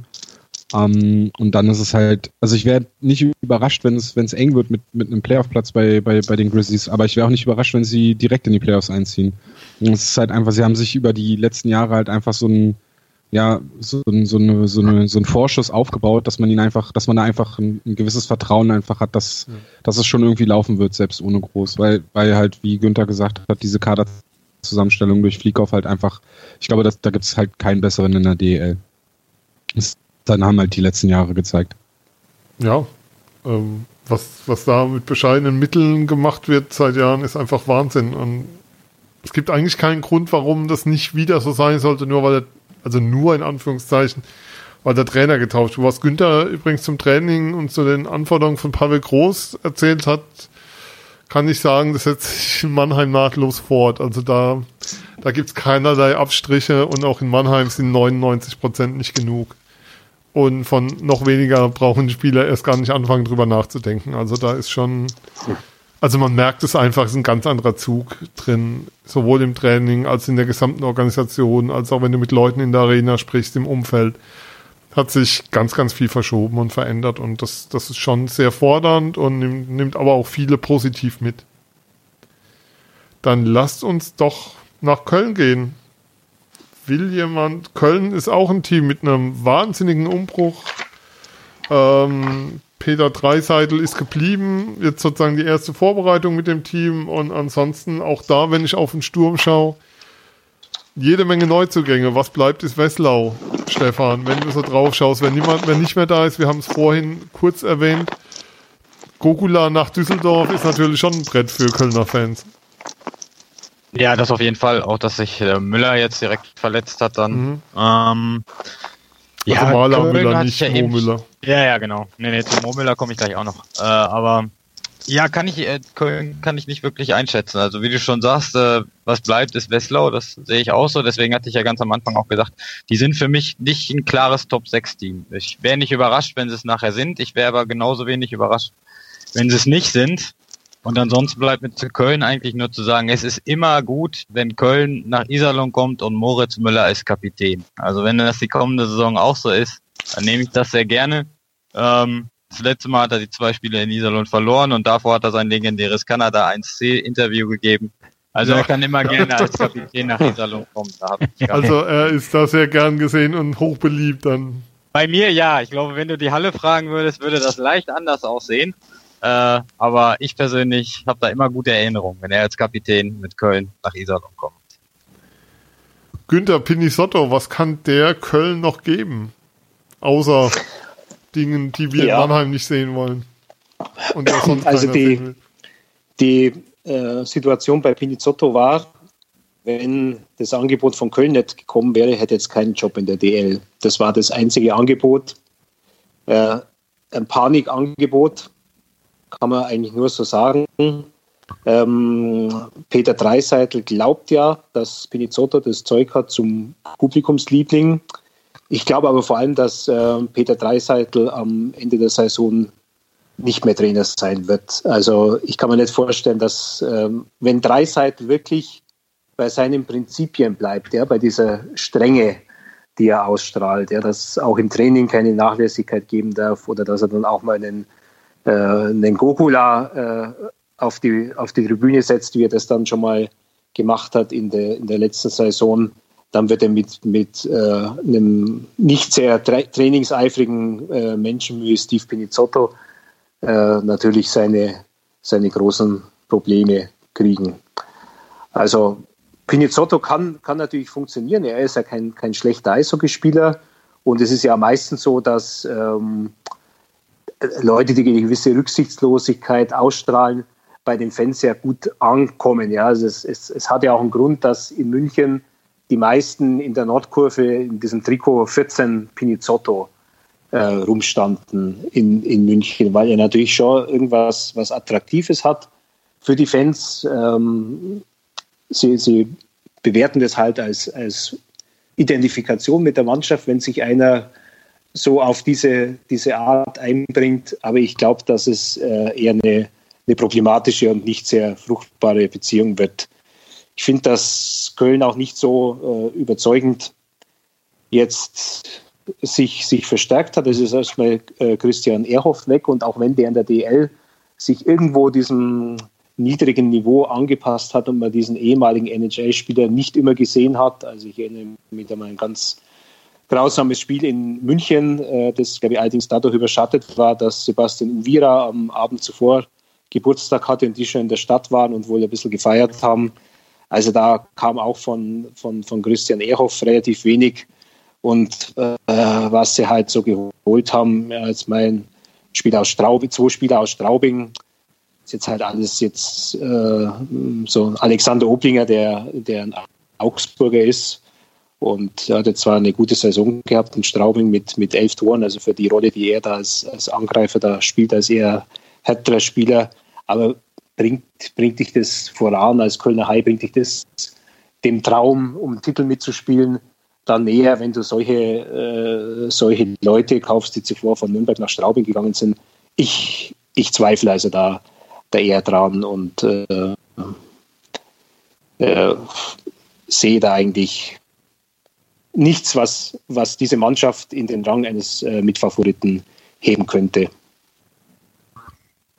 Ja, bin ich voll bei auf Günthers Seite. Also, ähm, wenn man sich den Kader mal anguckt von den Haien, äh, finde ich auf den ersten Blick, haben sie irgendwo denselben Fehler gemacht wie die letzten Jahre auch, äh, wo Spieler gekommen sind wie denen Rock, wo man gedacht hat, aus Iserlohn, wenn mich dann alles täuscht, korrigiert mich, wo man gedacht hat, ah ja, könnte was werden und jetzt ist er schon wieder weg und auch in dem Kader finde ich jetzt ist jetzt keiner dabei. Ausländer nehme ich mal aus, weil da weiß ich jetzt halt, wäre ich vorsichtig, aber von den DL, von den Spielern, die schon in der DL waren, wie Pinizotto oder Oblinger, also wenn du da das Ziel hast, zumindest mal in den Top 6 mitzuspielen, ist es schon eher dünn.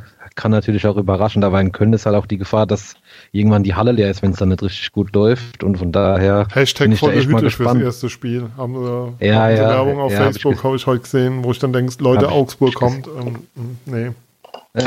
ja, ja, zum ersten Saisonspiel Mitte September wohl gemerkt. Mm, ja, ich bin echt gespannt. Also die, so vom Papier her habe ich echt meine Zweifel, ob das, ob das eine erfolgreiche Saison wird, aber warten wir mal ab. Die spannende Frage ist halt, kannst du in Köln mal ein Jahr verkaufen? Weil in der Sommerpause, da war ja auch viel Unruhe im Verein, es war, gab ja auch Unruhe über Zuständigkeiten und so und das Gefühl, jetzt sind sie wieder geordnet nachdem sie ihren alten Pressechef, der in der Zwischenzeit beim SC Freiburg gearbeitet hat, jetzt als Geschäftsführer zurückgeholt haben. Ähm, kann man in Köln ein Jahr mal als Übergangsjahr verkaufen? Wer immer mag, Stefan? Ich frage jetzt mal dich. Ist da was da drin? Weil ich weiß, ich sehe das nicht, aber die Mannschaft gibt aus meiner Sicht nicht mehr her als so ein Jahr, wo du sagen musst, ja, darauf bauen wir dann auf. Ähm, in anderen Sportarten wird man von Rebuild oder sowas sprechen, aber ist sowas in Köln drin? Wie gesagt, also ich schätze den Kader auch eher mittelfeldmäßig ein. Ähm, ob man das in Köln verkaufen kann, das kann ich ehrlich gesagt nicht einschätzen. Also meine Wahrnehmung ist immer von Köln, dass die sich selber als Titelanwärter sehen. Ich will da jetzt keinem was vom Vereinsseite unterstellen, aber es ist meine Wahrnehmung und da sind sie für mich meilenweit äh, entfernt. Das ist für mich München, Berlin, Nürnberg und dann Mannheim und der Rest, dahinter kommt der Rest. Und da kann alles passieren von keine Ahnung, fünf bis elf, wenn es scheiße läuft, ist Köln am Ende der Saison raus. Also würde ich ausschließen, würde ich das alles nicht. Das ist für mich auch eine totale Wundertüte. Ähm, kann ich nicht einordnen, was da, wie sich das entwickelt. Köln hat eigentlich nur noch Übergangsjahre. Ich wollte gerade ja. sagen, seit wann hatte Köln das letzte Nicht-Übergangsjahr? Ja. Also jetzt, ähm, weiß ich nicht, für mich ist immer, wenn ich auf Köln gucke, das ist irgendwie, oh jetzt, das ist weder Fleisch noch Fisch. Oh, jetzt wieder tu nicht, ist eher so der Gedanke, ne? Tusch.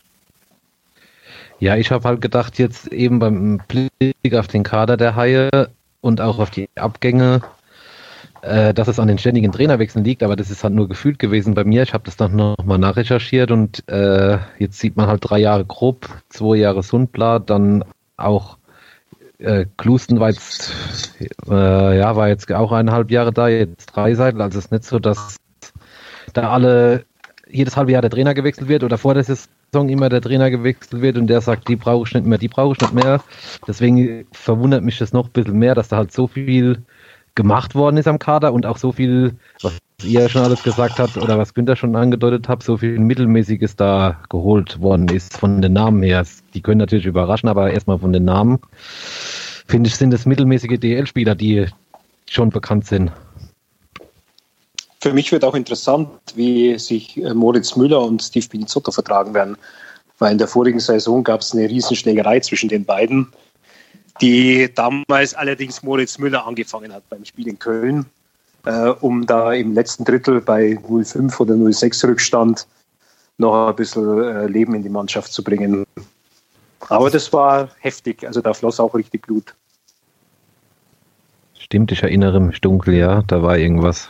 Äh, wie ist das eigentlich? Ich habe mich das schon mal gefragt. Wisst ihr das? Solche Szenen bleiben die länger drin? Bleiben die hängen? Also trägt man sowas mit sich rum? Ich habe so eine Szene letztes Jahr, dieses, diese üble Aktion von Akta gegen Bittner vor, vor, mir, vor meinem Auge, wo dann auch so danach erzählt wurde, ja, die haben noch anscheinend Rechnungen offen, als sie zusammen gespielt haben.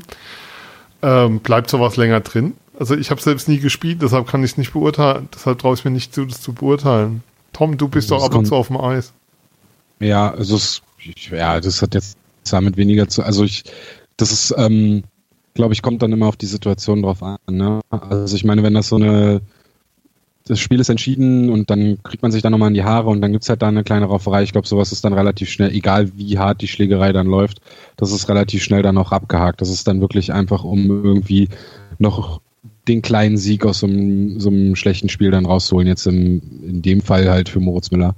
Ähm, anders sieht's dann halt bei so Situationen wie der äh, Pinizotto-Check gegen Plachter aus. Ich glaube, so eine Sachen sind dann schon saisonübergreifend schon irgendwie noch ein Thema. Da weiß dann jetzt, wenn Mannheim auf Köln trifft, ähm, dass da irgendwie, dass da was halt vorgefallen ist und dann könnte ich mir schon vorstellen, dass da irgendwie was kommt. Pinizotto weiß das natürlich auch. Ähm, in Nordamerika ist das natürlich äh, immer noch gang und gäbe. Und äh, ähm, ja, ich glaube, da ist dann halt bei ihm auch einfach so, dass schon, ähm, wenn er, der, der hat wahrscheinlich auf den Spielplan geguckt, hat gesehen, wann das Spiel gegen Mannheim ist und da ist die Sicherung schon rausgefallen. Also ähm, das Spiel, also da denk, da könnte ich mir durchaus vorstellen, dass da irgendwie was passiert. Ähm, aber jetzt so diese normalen Raufereien, die halt mal so im Spielverlauf passieren, ich glaube, das ist dann relativ schnell abgehakt. Ja, also was hängen bleibt, sind die, sind die ähm, Fouls, bei denen was passiert. Und da ist für mich immer noch so ein Fall, der ist schon wirklich, äh, wenn ich an die 20 Jahre alt hat, äh, Jörg Handrick, als der, glaube ich, in Landshut gespielt hat, hat den Grant Martin von den äh, Schwenninger Wildwings praktisch mal in die, ja, in die Invalidität befördert. Der hat sich eine ganz schwere Kopfverletzung zugezogen, konnte danach, glaube ich, nicht mehr richtig Eishockey spielen. Und ähm, Handrick war eigentlich ein sehr unauffälliger, arbeitsamer, braver Spieler, der eigentlich nie durch solche Aktionen aufgefallen ist. Aber es war halt diese eine. Und als der später dann zu den München Barons äh, gewechselt ist, ähm, war das eigentlich jedes Mal klar, wenn die nach Schwenningen fahren, der hat eine Grippe. Der ist dann immer aufgelaufen. Weil das, äh, das haben sich die Leute dort gemerkt und da hätte so eine Stimmung geherrscht, die also die ganze Mannschaft in einen negativen Strudel gerissen hätte. Und solche, solche Vorfälle, die bleiben dann natürlich schon hängen, über Jahre. Ja, ähm, vielleicht mal doch eine kurze Story noch an der Stelle. Es gab, äh, weiß gar nicht, war unter Sean Simpson noch, ähm, am ersten Spieltag nach dem Schlusspfiff in Krefeld eine Schlägerei gegen Mannheim. War, glaube ich, letzt, letzte oder vorletzte Saison. Da hat sich Garrett Festerling die Hand gebrochen. Es muss ähm, und ich habe dann Markus King mal gefragt, freitags nach dem Spiel, ihr fahrt Sonntag nach Krefeld, ist da von dem ersten Spieltag noch was da oder habt ihr das, ist das kein Thema mehr? Auf alle Fälle, Kinky, nee, kein Thema, alles vergessen. Der hat sich nach zwei Sekunden direkt eine Strafe abgeholt, Bulli und direkt drauf und erstmal ausgeteilt. Ähm, vielleicht beantwortet das dann das meine eigene Frage, ob sowas im Kopf bleibt. Aber er hat mir freitags im Interview direkt am Spiel, nee, alles vergessen, dann direkt im Spiel Scheibe runter und direkt die Strafe geholt. Da, da gibt es dann ab und zu doch noch Klärungsbedarf. Ähm, ja, dann lasst uns mal zu einem Team kommen, das vielleicht so mit den geringsten Umbruch im Kader hatte, dem ERC Ingolstadt. Günther, die haben es unter anderem geschafft, so einen finnischen Verteidiger zu halten, den man, glaube ich, nicht ganz schlecht fand und wo man jetzt auch nicht von ausgehen konnte. Also Ich weiß noch, in Playoffs Gespräche mit Verantwortlichen von Ingolstadt, ja, wir genießen es, solange Keu Wille Keustin bei uns ist und gehen aber nicht davon aus, dass wir den halten können. Was ist denn passiert, mhm. dass wir es doch geschafft haben, den zu halten? Ja, das, äh, die haben wirklich alle damit gerechnet, dass sie nicht halten können. Ich habe da mal mit dem Thomas Greilinger gesprochen und äh, er hat so klausuliert gesagt, ja, wir wissen, dass der unter normalen Umständen nicht bei uns äh, wäre. Ähm, ich habe es jetzt, ich, ich, war gestern bei den Short News im Podcast, äh, da habe ich äh, die Geschichte auch schon erzählt, wie Wille Keustinen nach Ingolstadt kam. Äh, die kann man vor allem in Schweizer Quellen nachlesen. Er war ja der große Star beim SC Langnau. Und äh, er hat da was angefangen mit der mm, Fondue-Serviererin aus dem VIP-Raum. Ach ja, genau, diese Und die Mutter, bekannt, der, ja. die Mutter der Fondue-Serviererin, die hat es halt ganz stolz erzählt, dass ihr, äh, ihre Tochter zusammen ist mit dem Start der Mannschaft. Ja, und gut, dann war halt die Frau Koistinen, war dann auch in, in Langnau und die hat das dann natürlich auch mitgekriegt und dann kam es zu einem äh, äh, abrupten Wechsel dann nach, äh, nach Ingolstadt, wo, wo das Fondue nicht die erste Speise ist, die man zu sich nimmt. Und äh, ja gut, jeder kannte die Geschichte und die Ingolstädter äh, wussten natürlich, es kommen Angebote, die Großen der DL sind, sind die Rivalen um, um Willi Keustinen, äh, falls er überhaupt in der DL bleiben will. Und sie haben es dann halt auf klassischem Wege versucht, gut zu reden, äh, schönste Auto, das möglich ist aus dem Audi-Fuhrpark. Ich kann fragen, was fährt man denn so in Ingolstadt? So halt Gibt es da eine Marke? ich kenne mich, kenn mich da in der Palette nicht so aus, aber ich glaube, es ist, ist nicht Mercedes, was man da fährt. ähm, obwohl ja ähm, zum Beispiel Jakub Vizenek, der dort gespielt hat, äh, der hatte ja irgendeinen Privatvertrag mit BMW und der fuhr dann immer in seinem Audi, fuhr der immer so halt die, diese letzten Meter zum, zum, zum Training. Der hat ja mit den Audi dann irgendwie so einen Kilometer von der Eishalle entfernt abgestellt und bis dahin fuhr er immer in seinem BMW, weil ihm BMW halt persönlich viel besser gefallen hat. Also über die weichen Faktoren, glaube ich, in erster Linie haben sie es, haben sie es probiert. Und äh, das ist natürlich äh, toll für Ingolstadt, dass sie den Spieler halten können. Ich habe gestern mal die Bilanz gehört. Als Verteidiger 20 Spiele, 22 äh, Punkte.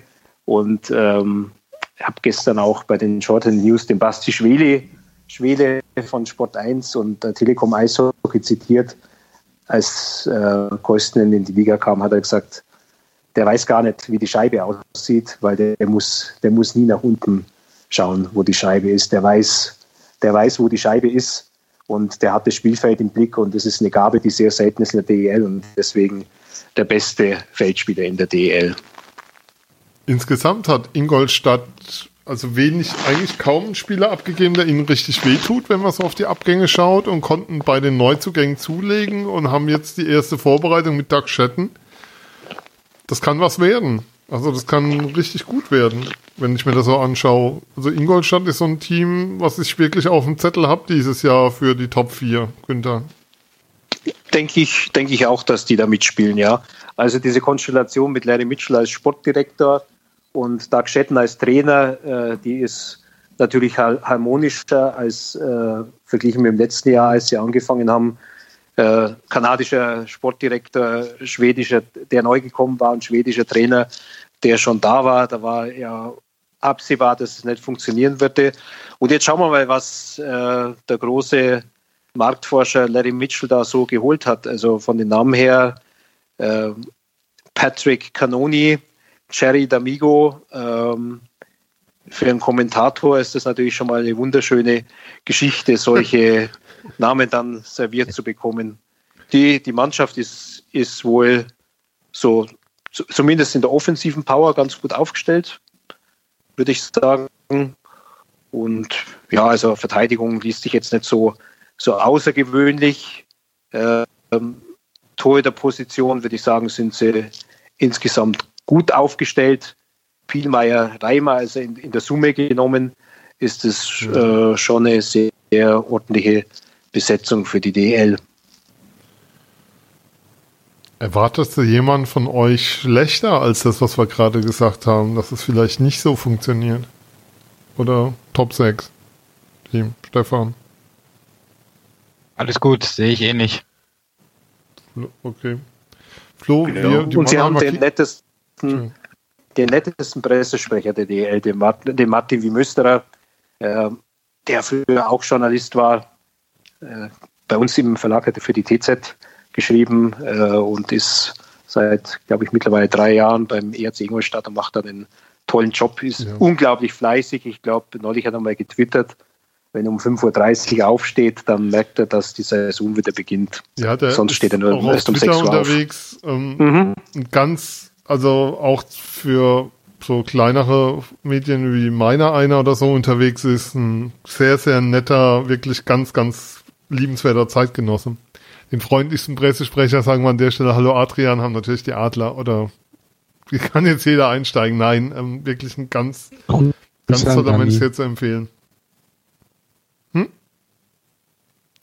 Es war Wolltest- noch Grüße hier irgendwo. Ich habe nur Grüße an den äh, Berliner Pressesprecher Ja. Daniel Hey, Goldstein. Daniel natürlich. Der ist, der ist auch sehr nett. Ja. Sehr unkompliziert, ja. Und der Mann Also, mit den schnellsten Akkreditierungsbestätigungen der Liga. Ich glaube, ich habe war drei oder viermal in Berlins längste waren zwölf Minuten zwischen E-Mail und Hm. Bestätigung. Ja, das geht, äh, ging auch im Finale sehr schnell. Ich habe dann beim Spiel in München gesagt, soll ich Ihnen noch eine E-Mail schicken? Ich denke schon dran. Karte ist hinterlegt. Mhm. Das ist doch gut. Ja, mhm. Ja. Dann loben wir Ingolstadt. Falls uns Martin hören sollte, Grüße an der Stelle. Freut uns sehr, wenn du noch dabei bist. Ähm, dann lasst uns doch mal nach Nürnberg schauen. Will mal jemand anders was zu einem bayerischen Verein sagen? Tom? Tom? Ja, ja, ja, ja. Willst du mal was zu einem gerade- bayerisch? Weil Nürnberg ist ja nicht Franken, ist ja nicht richtig Bayern. Vielleicht lassen wir mal jemand anders einen Vortritt an der Stelle. Ja, also ich habe ähm, natürlich auch die gestrige Ausgabe der Shorthand News gehört und ähm, ich habe da ähm, gehört, dass Sebastian Böhm von den Nürnberger Nachrichten sehr angetan war, auch von der von der Reise der Nürnberger in der in der Champions Hockey League.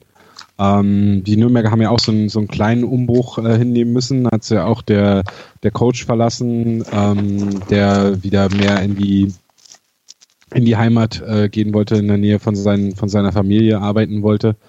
Ähm, was, was jetzt natürlich ähm, natürlich dann, die, dann auch wieder die, die Spielweise komplett ändern kann. Äh, und zusätzlich natürlich haben sie mit äh, Reinprecht, mit ähm, Elitz? mit Elis und äh, noch dann, Mitchell. dann jetzt und Steckel. Mitchell. Und Mitchell. Und Steckel. Und Steckel. Ich wollte äh, Reinprecht und Steckel wollte ich eigentlich erwähnen. Ja, alles gut, alles gut. Ähm, mit Reinprecht und Steckel natürlich zwei, zwei äh, enorm wichtige äh, Center, die in, in den letzten Jahren ähm, wirklich, äh, die sie wirklich enorm stark gemacht haben, äh, haben, haben sie verloren. Und dann natürlich mit Elis, ähm, also zwei Drittel äh, dieser, dieser überragenden ersten Reihe der Nürnberger quasi, äh, wurden ihnen da quasi ähm, ja, in diesem Sommer genommen. Und es wird jetzt halt abzuwarten sein, wie, wie sie das abfangen können und, und äh, wer an der Seite von, von Reimer in, in dieser Saison spielen wird und ob, ob das sich vielleicht dann sogar auf die Produktion von Reimer auswirkt, der ja jetzt, äh, also ich glaube im letzten Jahr ja ein bisschen, bisschen Schwierigkeiten hatte, ein bisschen Ladehemmungen hatte, ähm, aber zuvor die Jahre ja immer einer der absoluten Top-Torjäger der Liga war und natürlich da auch von Reinprecht und gerade von der Arbeit von, von, von Elis profitiert hat. Ähm, aber grundsätzlich äh, sind die Nürnberger, also natürlich haben sie sich, sind, sind da Spieler weggegangen, die enorm wichtig waren, die eine enorme Qualität hatten. Aber ich würde jetzt deswegen nicht sagen, dass sie komplett abgeschrieben sind, sondern ich sehe die halt äh, tatsächlich immer noch in der, in der Top 4.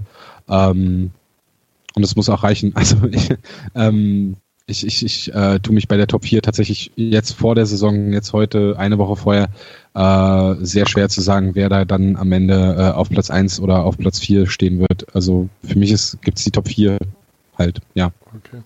Und da gehören die Nürnberger für mich definitiv mit rein. Ähm, kann, ich frage mal Stefan, kann Chris Brown eine Verstärkung sein für Nürnberg?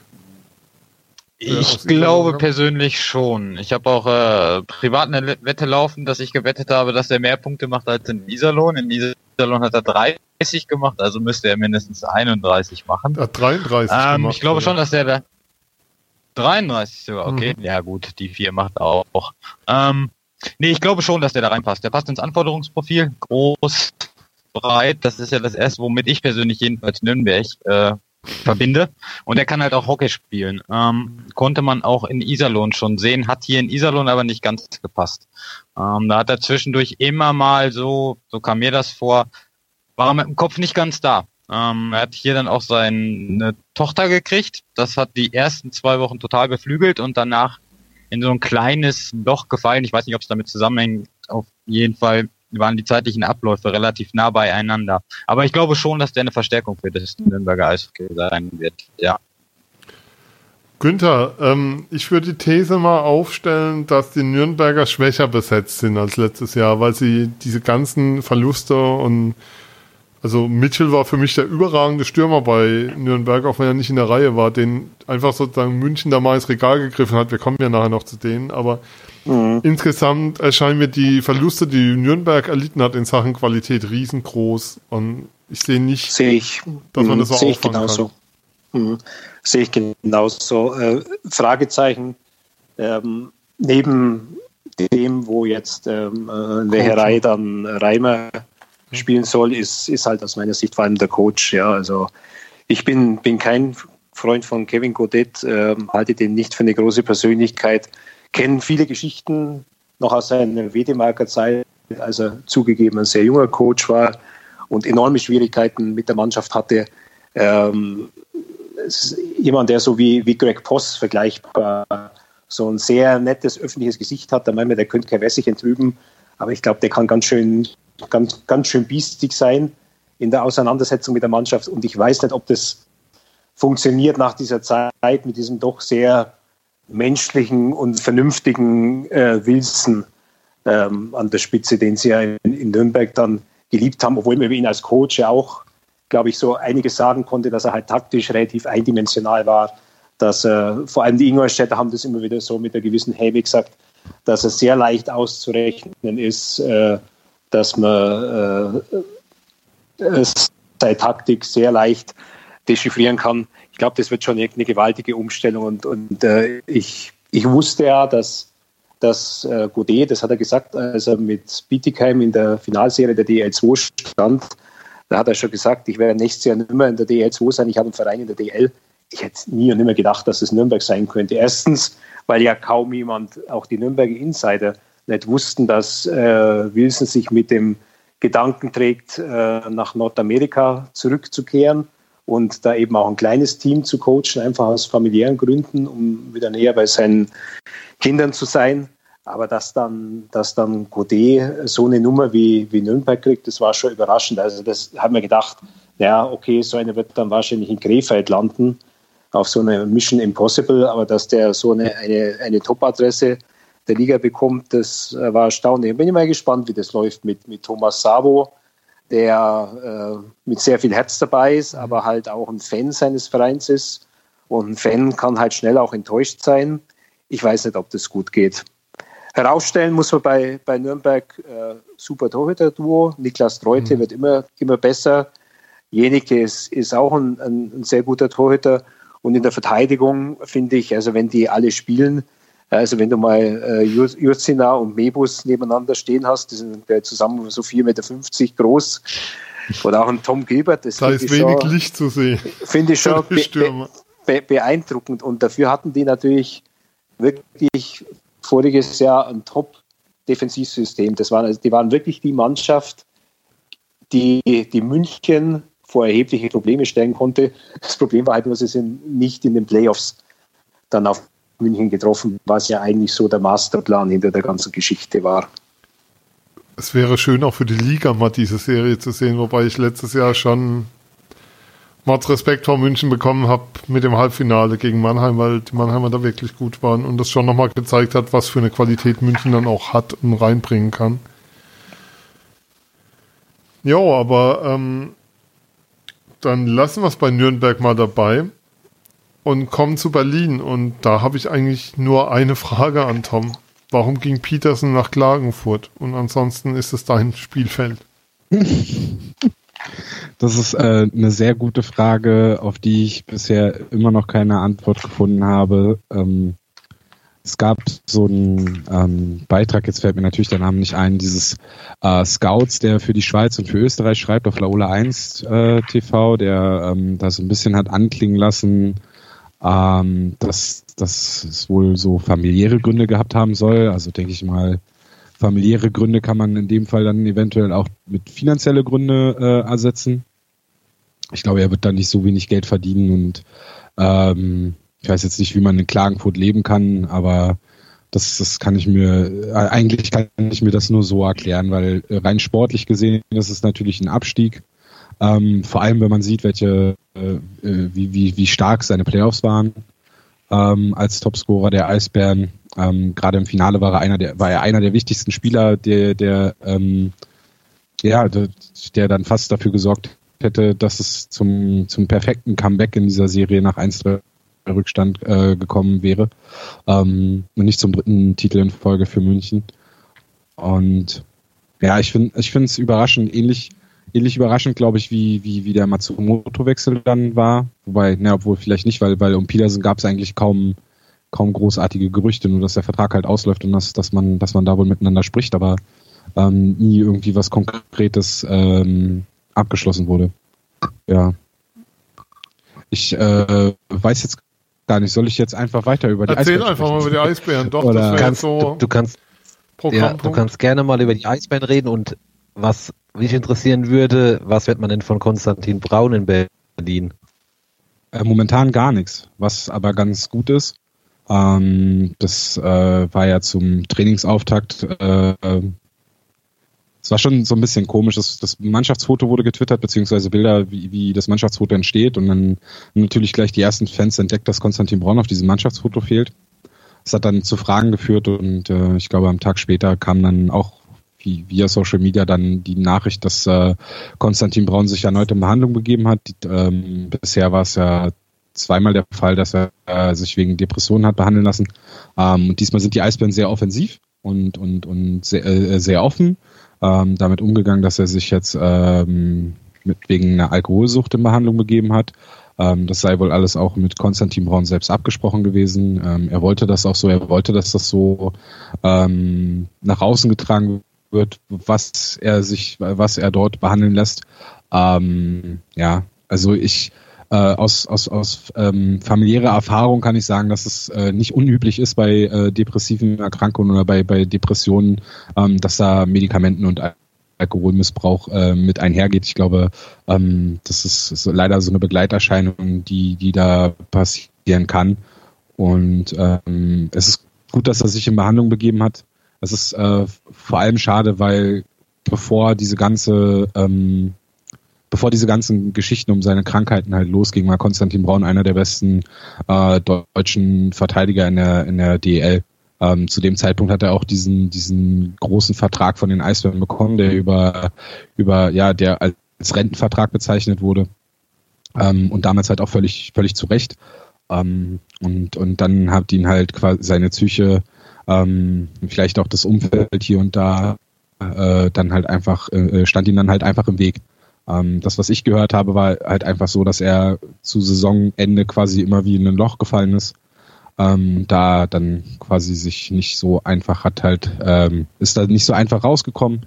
Und äh, ja, das ist, glaube ich, ähm, kein Einzelfall im, im, im Profisport. Ich meine, wir haben vorhin über Ben Meissner gesprochen. Das, äh, ich kriege heute hier wirklich nur die schweren Themen, merke ich ja. gerade. ja, auf jeden Fall, ähm, ja, also hoffen wir, dass es ihm, dass es ihm bald besser geht. Ähm, ob er, ob er in der Saison wieder aufs Eis zurückkommen wird, wird man sehen. Kann ich, kann ich nicht zu sagen. Wie gesagt, es ist gut, dass man nichts von ihm hört. Ähm, er ist in Behandlung und, und hoffen wir, dass es ihm danach dann besser geht und dass es ihm dann halt auch besser, also dass es so bleibt, dass der gute Zustand. Ja. Aber ich würde gerne auch was Positives über die Eisbären. Ja, ja ähm, bitte doch. Sehr gerne, bitte, bitte. Ähm, ich weiß nicht, äh, zum einen gehen die Eisbären, glaube ich, mit dem jüngsten Torhüter-Duo ähm, der DL in die Saison. Traust du es ähm, denen Tatsache, zu? die ich ich traue es denen, ja, ich traue es denen wirklich zu. Ich habe ähm, Anfang Juni schon mal bei, bei uns auf Hauptstadt Eishockey darüber äh, geschrieben, dass ich, dass ich das gut finden würde, wenn die Eisbären da den Mut haben würden und mit äh, Maximilian Franzrepp und äh, Marvin Küpper in die Saison gehen würden. Äh, gleichwohl in dem Wissen, dass die beiden, dass, dass es ein Risiko ist, weil die beiden halt so jung sind. Ähm, ich habe das so ein bisschen mit der mit der amerikanischen, nordamerikanischen Entwicklung von Toy dann verglichen, ähm, wo es nicht unüblich ist, dass der zukünftige äh, Starter schon im zweiten Team, im Farmteam ähm, quasi dort auch als Starter eingesetzt wird. So war es mit Franz Ripp die letzten zwei Jahre. Er war in, äh, bei den Lausitzer Füchsen Starter, erster Goalie, ähm, kommt jetzt hoch und äh, ist jetzt gut durch die Verletzung von Marvin Küpper natürlich bedingt, aber er hat jetzt den Vorsprung und jetzt ist es sein Tor, was er verteidigen muss. Und ähm, ja, so habe ich das verglichen. Und Marvin Küpper hat in der letzten Saison und, und auch schon in der Saison davor zugeben mit we deutlich weniger Spielen, aber er hat schon bewiesen, dass er, dass er in der DL äh, mitspielen kann. Ähm, ist jetzt auch nicht so, dass die Eisbären-Defensive äh, so bombensicher ist wie die, wie die der Nürnberger beispielsweise. Ähm, wobei die Nürnberger auch sehr viele Schüsse zugelassen haben, aber das, das System hat es bei den Nürnbergern natürlich auch zugelassen, dass die Torhüter hier glänzen können, äh, indem viele Schüsse nach außen gebracht werden. Das ist bei den Eisbären nicht ganz so, da gibt es dann schon auch deutlich mehr hochkarätige Chancen. Ähm, da hatten sie halt mit Wehren halt auch einen Torwart, der äh, eine Ausstrahlung hatte und, und halt auch das Können hatte, um, um, um da viel zu entschärfen. Und jetzt wird man das halt sehen, ob das äh, bei Franz Repp, was er in den letzten zwei Jahren in der DL2 gezeigt hat, jetzt nur quasi auf DL2-Niveau gut war oder ob er das auch in der DL äh, zeigen kann. Das, was er bisher in der Vorbereitung gespielt hat, jetzt auch ähm, in den beiden Champions Hockey League Spielen, war schon, war schon sehr gut. Ähm, auch wenn beide Spiele verloren gingen. Ähm, vor allem das, das Spiel gegen Bruno, wurde er dreimal quasi ausgespielt und äh, der, der, der Spieler der Tschechen musste den, den, den Puck dann nur noch ins leere Tor reindrücken. Also da war er absolut äh, chancenlos. Und gegen Zug, das war, ja, Zug hat halt dann ein bisschen angezogen und dann war es halt auch schwierig, da kann man ihnen halt keine Vorwürfe machen. Ansonsten hat er wirklich sehr, sehr gut gespielt und ähm, ich, ich kann mir gut vorstellen, dass das funktioniert. Und wenn's, wenn man merkt, dass es nicht funktioniert, haben sie halt immer noch die eine Ausländerlizenz offen, die sie dann äh, zur Not auch nutzen können. Beide, äh, also Franz Repp und Küpper werden auch noch, äh, könnten auch noch in der DL2 lizenziert werden, weil sie halt so jung sind äh, als Förderlizenzler. Ähm, aber das sehe ich momentan nicht, dass das passiert. Ich denke, sie werden das durchziehen, auch weil die Eisbären, glaube ich, sich das Fiasko ersparen wollen, was ihnen mit Matthias Niederberger passiert ist vor ein paar Jahren wo äh, Stefan Ustorf in Pressegesprächen immer noch, ähm, also als für alle äh, Beteiligten eigentlich klar war, dass äh, Matthias Niederberger nicht zurückkommt, immer noch erzählt hat, dass ähm, Matthias Niederberger den Eisbär noch ein Jahr ähm, seines Arbeitsvertrages quasi schulden würde. Ähm, und ich glaube, dieses Fiasko, dass man so einen sehr talentierten Torhüter einfach ziehen lassen muss, weil er bei den Eisbären die Chance nicht bekommt, ähm, das wollen sie sich ersparen. Und sie haben jetzt mit Küpper, Franz Ripp zwei sehr gute Torhüter und dann haben sie halt im Nachwuchs auch noch ein, zwei richtig gute Torhüter. Ähm, also da mangelt es auf jeden Fall nicht an Talent in Berlin. Und dann haben sie, ähm, jetzt, jetzt bin ich gerade im Redefluss, jetzt dann haben sie im, im Sturm sich mit äh, Brandon Ranford und, und Colin Smith natürlich auch zwei Spieler, die ähm, vergleichsweise jung mit 23 und 26 ähm, die die nordamerikanischen Profiligen hinter sich lassen und nach Europa wechseln. Ähm, beide haben schon zusammen gespielt in Nordamerika bei San Antonio ähm, und äh, spielen jetzt auch in Berlin zusammen in einer Reihe und äh, das sieht bislang sehr, sehr, sehr gut aus. Also die haben schon eine Chemie zueinander, haben äh, wissen, wo der, wo der Mitspieler, also wo, wo der andere der beiden halt steht. Ähm, äh, und und und äh, nutzen die die Größe der der Eisfläche in Europa ähm, perfekt aus. Ähm, ja, da ist momentan eher die Suche danach, wie man dort als dritten Spieler in diese Reihe mit dazu stellt. Ähm, muss ja natürlich dann eher jemand sein, der äh, ja einfach die Spielintelligenz hat, dann am richtigen Fleck zu stehen und und und die beiden halt machen zu lassen. Ähm, scherzeshalber habe ich mal gesagt, dass die Ranford und Smith so ein bisschen die Mini-Sedins sind. aber auch nur, weil ich, weil, weil, weil das gegen Breno teilweise so ähm, mit Behind the Back Passen oder äh, ein Drop Pass durch die, durch die Beine direkt an der blauen Linie und, und sowas. Das, das hatte schon was, was man so von den Cedins halt äh, in ihrer Hochphase gesehen hat. Ähm, natürlich auf einem ganz, ganz äh, äh, etwas kleineren Niveau, aber ähm, ich hatte da direkt so Parallelen im, im im Kopf. Und äh, diese Dienste hatten jetzt auch nicht immer die qualitativ besten Spieler neben sich stehen, und trotzdem haben sie Karrieren quasi dadurch gebildet. Ja. Und dann gibt es noch einen neuen Mann hinter der Bande. Ja, genau. Das wäre jetzt, ohne dich unterbrechen zu wollen, wäre das die nächste Frage gewesen. Kann der denn die nach Krupp-Ära auffangen, sagen wir es mal so? Vor allem ich weiß nicht, du ihn mir auf aus. Twitter? Bitte was? Nicht durcheinander reden. Vor Ich allem, hab wie gesagt- spricht man ihn aus? Ja, genau. Clément Jaudoin. Das Okay. ist, äh, weil er ist ja Franco-Kanadier. Okay. Ähm, und äh, ja, äh, ich weiß nicht, folgst du mir auf, auf Ja. Twitter? ja. Dann wirst du vielleicht schon mitbekommen haben, dass ich so ein kleiner Fanboy von Clément Jaudoin bin. Kaum. Ähm, ich, ich mag halt, äh, also es fing ja damit an, dass er, der kam ja letztes Jahr als ähm, Assistant Coach von Uwe Krupp nach Berlin. Das war auch so eine, so eine Sache, die, die ein bisschen unerwartet kam, weil er ja eigentlich ähm, ja mehr oder weniger so Nachwuchscamps in, in Europa organisiert hat für einen befreundeten Agenten, der in äh, Russland Spieler betreut und dort hat er Camps halt äh, gemacht und zuvor war er halt äh, Assistant Coach von ähm, Michel Terrien bei den Michel Terrien bei den Montreal Canadiens.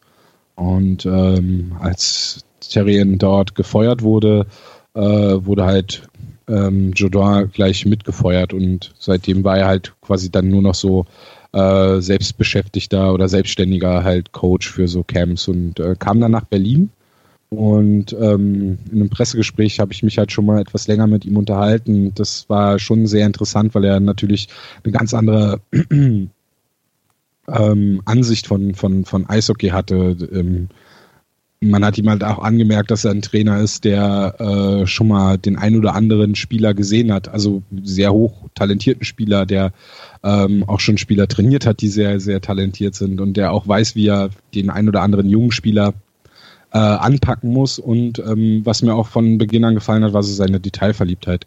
Und die hat er jetzt als Cheftrainer halt immer noch.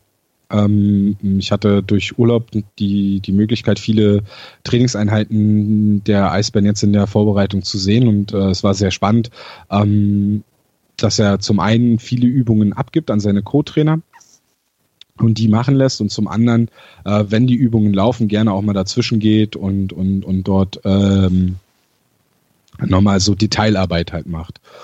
Und was mir, was ich ja in der letzten Saison schon häufiger sagte, dass die, die Veränderungen in der Spielweise der Eisbären, ähm, dass ich die größtenteils auf Jodin und Steffen Ziesche zurückführe, ähm, bestätigt sich jetzt in der Art und Weise, wie die Eisbären jetzt unter Jodin als Chefcoach spielen, weil sie jetzt noch mehr ähm, auf Puckbesitz achten, die Scheibe weniger tief spielen, vor allem weniger unkontrolliert tief spielen. Es gibt halt, natürlich gibt es Situationen, wo die Scheibe tief gehen muss, wenn man einen Wechsel fahren will nach einem, wenn man lange drauf war oder so, aber eigentlich versuchen sie immer kontrolliert ins Drittel zu kommen. Sie versuchen die Scheibe kontrolliert aus der eigenen Zone zu bekommen. Ähm, haben sich mit Kandari natürlich dann jetzt auch noch einen Verteidiger dazu geholt, der noch mehr Spielstärke an die blaue Linie bringt. Ähm, da sind sie, so wie ich das sehe, fast auf einem Level mit München, was die, was die Spielstärke der Verteidiger angeht. Und ich glaube, die Spielweise der Eisbären geht jetzt auch in die Richtung, wie es München halt macht. Also viel Puckkontrolle, versuchen viel die Scheibe zu haben und dadurch sich Chancen zu erspielen. Ähm, das haben sie zum Beispiel gegen Brno hervorragend gemacht. Da hatten sie über 60 Minuten 75 Schussversuche. Ähm, und Brno hat halt dreimal gekontert und dreimal getroffen. Also da sind sie noch ein bisschen anfällig bei Kontern. Aber das ist, glaube ich, auch so ein Ding, was, was normal ist bei einer Mannschaft, die viel Puckbesitz hat. Dass irgendein, irgendein Manko muss man ja dann haben und dass man vielleicht dann hier und da ein bisschen overpaced und ein bisschen zu offensiv auftritt. Äh, das kann schon, schon passieren, aber ich finde, das, was ich bisher gesehen habe, äh, gefällt mir sehr gut und ich glaube, dass Jodin der Mannschaft da ähm, wirklich auch so ein bisschen ähm, ja jetzt so ein Gesicht geben kann, was man so in Berlin vielleicht ja schon lange nicht mehr gesehen hat. Also die werden schöneres Eishockey spielen als Darf ich unter eine blöde Frage stellen dazu? Ähm, Gerne. Wenn es letztes Jahr Spiel 7 war im Finale, kann es ja dieses Jahr wirklich nur das Ziel geben, das letzte Spiel dann auch noch zu gewinnen, oder? Da möchte ich gerne den Kollegen Christoph Ulrich zitieren. Der äh, schlaue Kollege Christoph Ulrich hat gesagt, man kann ja auch das letzte Spiel gewinnen und das ist der 52. Ja, ähm, und Elfter werden, ja, nein, aber ähm, so wie du jetzt über Berlin redest und letztes Jahr Spiel 7, klingt es für mich schon danach. als wären sie in der Lage, ich bin einer, offen gesprochen, der Berlin bisher, der letztes Jahr Berlin immer unterschätzt hat, der im Viertelfinale, im Halbfinale gedacht hat, Berlin ist die schwächste der vier Mannschaften und der auch im Finale nie gedacht hätte, dass es Berlin bis ins Spiel 7 schafft und da positiv überrascht war, um mich da jetzt mal zu outen. Und so wie du gerade über die Arbeit von Chaudin sprichst, wie du über das Team sprichst, ähm, scheint sich für mich das schon nochmal verbessert zu haben. Wir kommen ja gleich noch zu München, wo ich das eher in einer anderen Entwicklung sehe. Und das ist dann schon so, dass man das auch, ja, den Titel als Ziel hat, angehen kann, sehen soll, wie auch immer ich es formulieren darf. Also ich glaube natürlich nicht, dass sie, dass sie jetzt sagen werden, auch ja, Halbfinale wäre schon schön, sondern ich glaube schon, dass das Selbstverständnis ähm, der Eisbären schon das ist, dass man mal wieder den Titel gewinnen möchte. Und mit den Verpflichtungen, die sie getätigt haben, haben sie jetzt auch nicht das Zeichen nach außen. Klar, also die Spieler sind jetzt vielleicht nicht so super bekannt ähm, in, in Deutschland, jetzt von Kandari mal abgesehen. Ähm, äh, aber sie, haben jetzt, jetzt die Spieler, die sie geholt haben, sind jetzt qualitativ nicht äh, schlechter als das, was sie, was sie verloren haben. Ich würde sogar fast sagen, dass, dass sie mit Ranford und Smith zwei Spieler haben, die zumindest vielseitiger und besser dann und dem im Sinne dann besser sind als Peterson zum Beispiel in der Offensive. Ähm, und, und vielleicht sogar, also ich, die beiden zusammen mit Rihard Burkhardt hätte mir sehr gut gefallen. Und ähm, das ist halt so eine Sache. Also da ist momentan noch so das Problem. Es gibt ähm, der Abs äh, Abgang von Peterson hat natürlich äh, in der Reihe Shepard ähm, Backman eine Lücke gerissen, wo Jodor momentan noch so ein bisschen am Suchen ist, wer da dazu passen sollte. Und ähm, wie ich es ja eben angesprochen hatte, neben äh, Ranford und Smith der dritte Platz in der Reihe ist halt auch noch nicht so wirklich vergeben. Ähm, und dann Sven, du hattest mir das äh, letztes Jahr versprochen, ja. ähm, mit Danny Richmond, als die Verpflichtung bekannt wurde, dass Richmond ja gerne mal so ein paar Abenteuer wagt. Ähm, diese Abenteuer hat er jetzt am letzten Wochenende endlich mal rausgelassen. Ja. Weil da, da habe ich jetzt tatsächlich, ähm, da habe ich ja tatsächlich ein, ein, eine ganze Saison drauf gewartet, dass irgendwie mal was kommt, wo ich sage, ach, das meinte Sven. Und das hat er jetzt äh, am Freitag und am Sonntag in der Champions Hockey League endlich mal, endlich mal gezeigt. Ähm, ich glaube, am besten beschreiben lässt sich das, was gegen Zug passiert ist. Da hat er äh, eine Minute vor Schluss bei eigener Überzahl und Torwart war raus. Also es war 6 auf 4. Ähm, hat er von hinter dem eigenen Tor ähm, irgendwie motivationslos, keine Ahnung, also ich weiß nicht, wo er dahin spielen wollte, die Scheibe durch die Mitte Richtung neutrale Zone gespielt. Da stand halt aber auch nur ein Zuger, ein Spieler von Zug der dann halt Danke gesagt hat und die Scheibe eingeschossen hat. Ähm, ja, so eine, so eine Situation gab es jetzt am Wochenende häufiger. Weiß nicht, ob es an Mark Candary liegt, weil der jetzt auch gerne öfter die Scheibe haben möchte, weil letztes Jahr hat Richmond ja viel neben Palette gespielt, mhm. der sich darin gut gefallen hat, hinten zu stehen und, und beziehungsweise halt dieses klassische Stay-at-Home-Defender sein äh, gespielt hat mal gucken, wie, wie sich das entwickelt, ob das letzte Jahr vielleicht ein Ausrutscher war von Richmond oder ob wir jetzt mehr Ausrutscher von Richmond sehen werden. Ähm, ja. Also es gibt, es ist, ist auf jeden Fall, also sie haben auf jeden Fall noch genug Arbeit vor sich. Also es ist nicht so, dass das, äh, also ich bin jetzt nicht super euphorisch. Ähm, ich sehe es, ich sehe einfach nur positiv in die Saison. Und ich glaube, gerade wenn es dann so Richtung Playoffs geht, dann ist gerade so diese Akribie, mit der Jodin arbeitet, ähm, wird dann wird dann noch wichtiger, weil er dann halt äh, gerade in dieses Scouting gehen kann des Gegners und da dann vielleicht so ein bisschen dieses Pavel Großsche, wenn man es vergleichen will, der ja auch sehr gut darin ist, äh, den Gegner zu scouten, die, die Defizite zu erkennen und die dann gnadenlos auszunutzen. Und ich glaube, da das könnte Jourdain als Headcoach dann auch sehr gut, ähm, könnte er auch sehr gut bei den Eisbären irgendwie implantieren. Irgendwie, ja. Aber ich werde mich, ich werd mich jetzt nicht dazu hinreißen lassen und sagen, die Eisbären werden definitiv Meister, weil dazu sehe ich die Top 4 da oben zu, äh, als äh, viel zu nah beieinander. Ja, das mit Meister Eisbären, das torpedieren natürlich die München auf ganz geschickte Art und Weise. Die haben da einfach Florian Kette mal eingeschleust. Ja. Der senkt dann das Niveau der Verteidigung ab.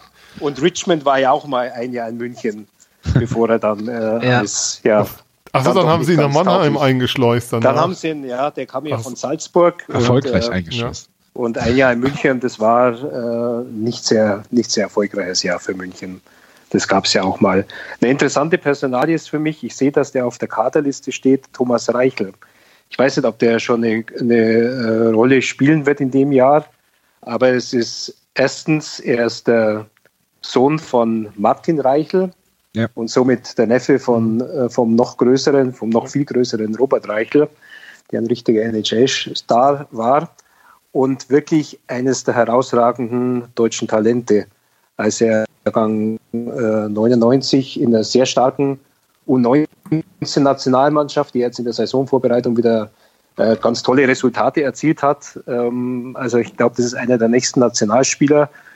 Ähm, hat schon imponierende Maße, ist über 1,90 groß, wiegt 96 Kilo und äh, hat in seinen jungen Jahren ja in der, in der Oberliga zumindest schon äh, bei Rosenheim eine Führungsrolle eingenommen. Also da bin ich, bin ich gespannt und äh, ich glaube, dass Chaudor für solche Spieler sehr zugänglich ist. Also ich habe mich auch länger mit ihm unterhalten. Seine Jugendcamps, die hat er überraschenderweise die letzten beiden Sommer in Sochi absolviert. Genau. Der war zum Beispiel, als der Confederations Cup im Fußball in Sochi war, da war er in Sochi äh, gerade und hat er seine Camps gemacht, war auch diesen Sommer wieder dort. Das Lustige ist, dass Sochi die einzige Stadt in Russland ist, die er kennt. Ähm, ja, und, aber ich, ich glaube, der hat, der hat so den, den Blick. Und ähm, ich habe immer den Eindruck gehabt, der ist der Aufpasser für Uwe Krupp. Und vor allem ist er der, der haben gewisse Kommunikationsdefizite, die Krupp gegenüber der Mannschaft hat, ausgeglichen hat. Also Krupp war so ein bisschen der Bad Guy und Chodor war der Good Guy. Und ich glaube, er kommt bei der Mannschaft ganz gut an.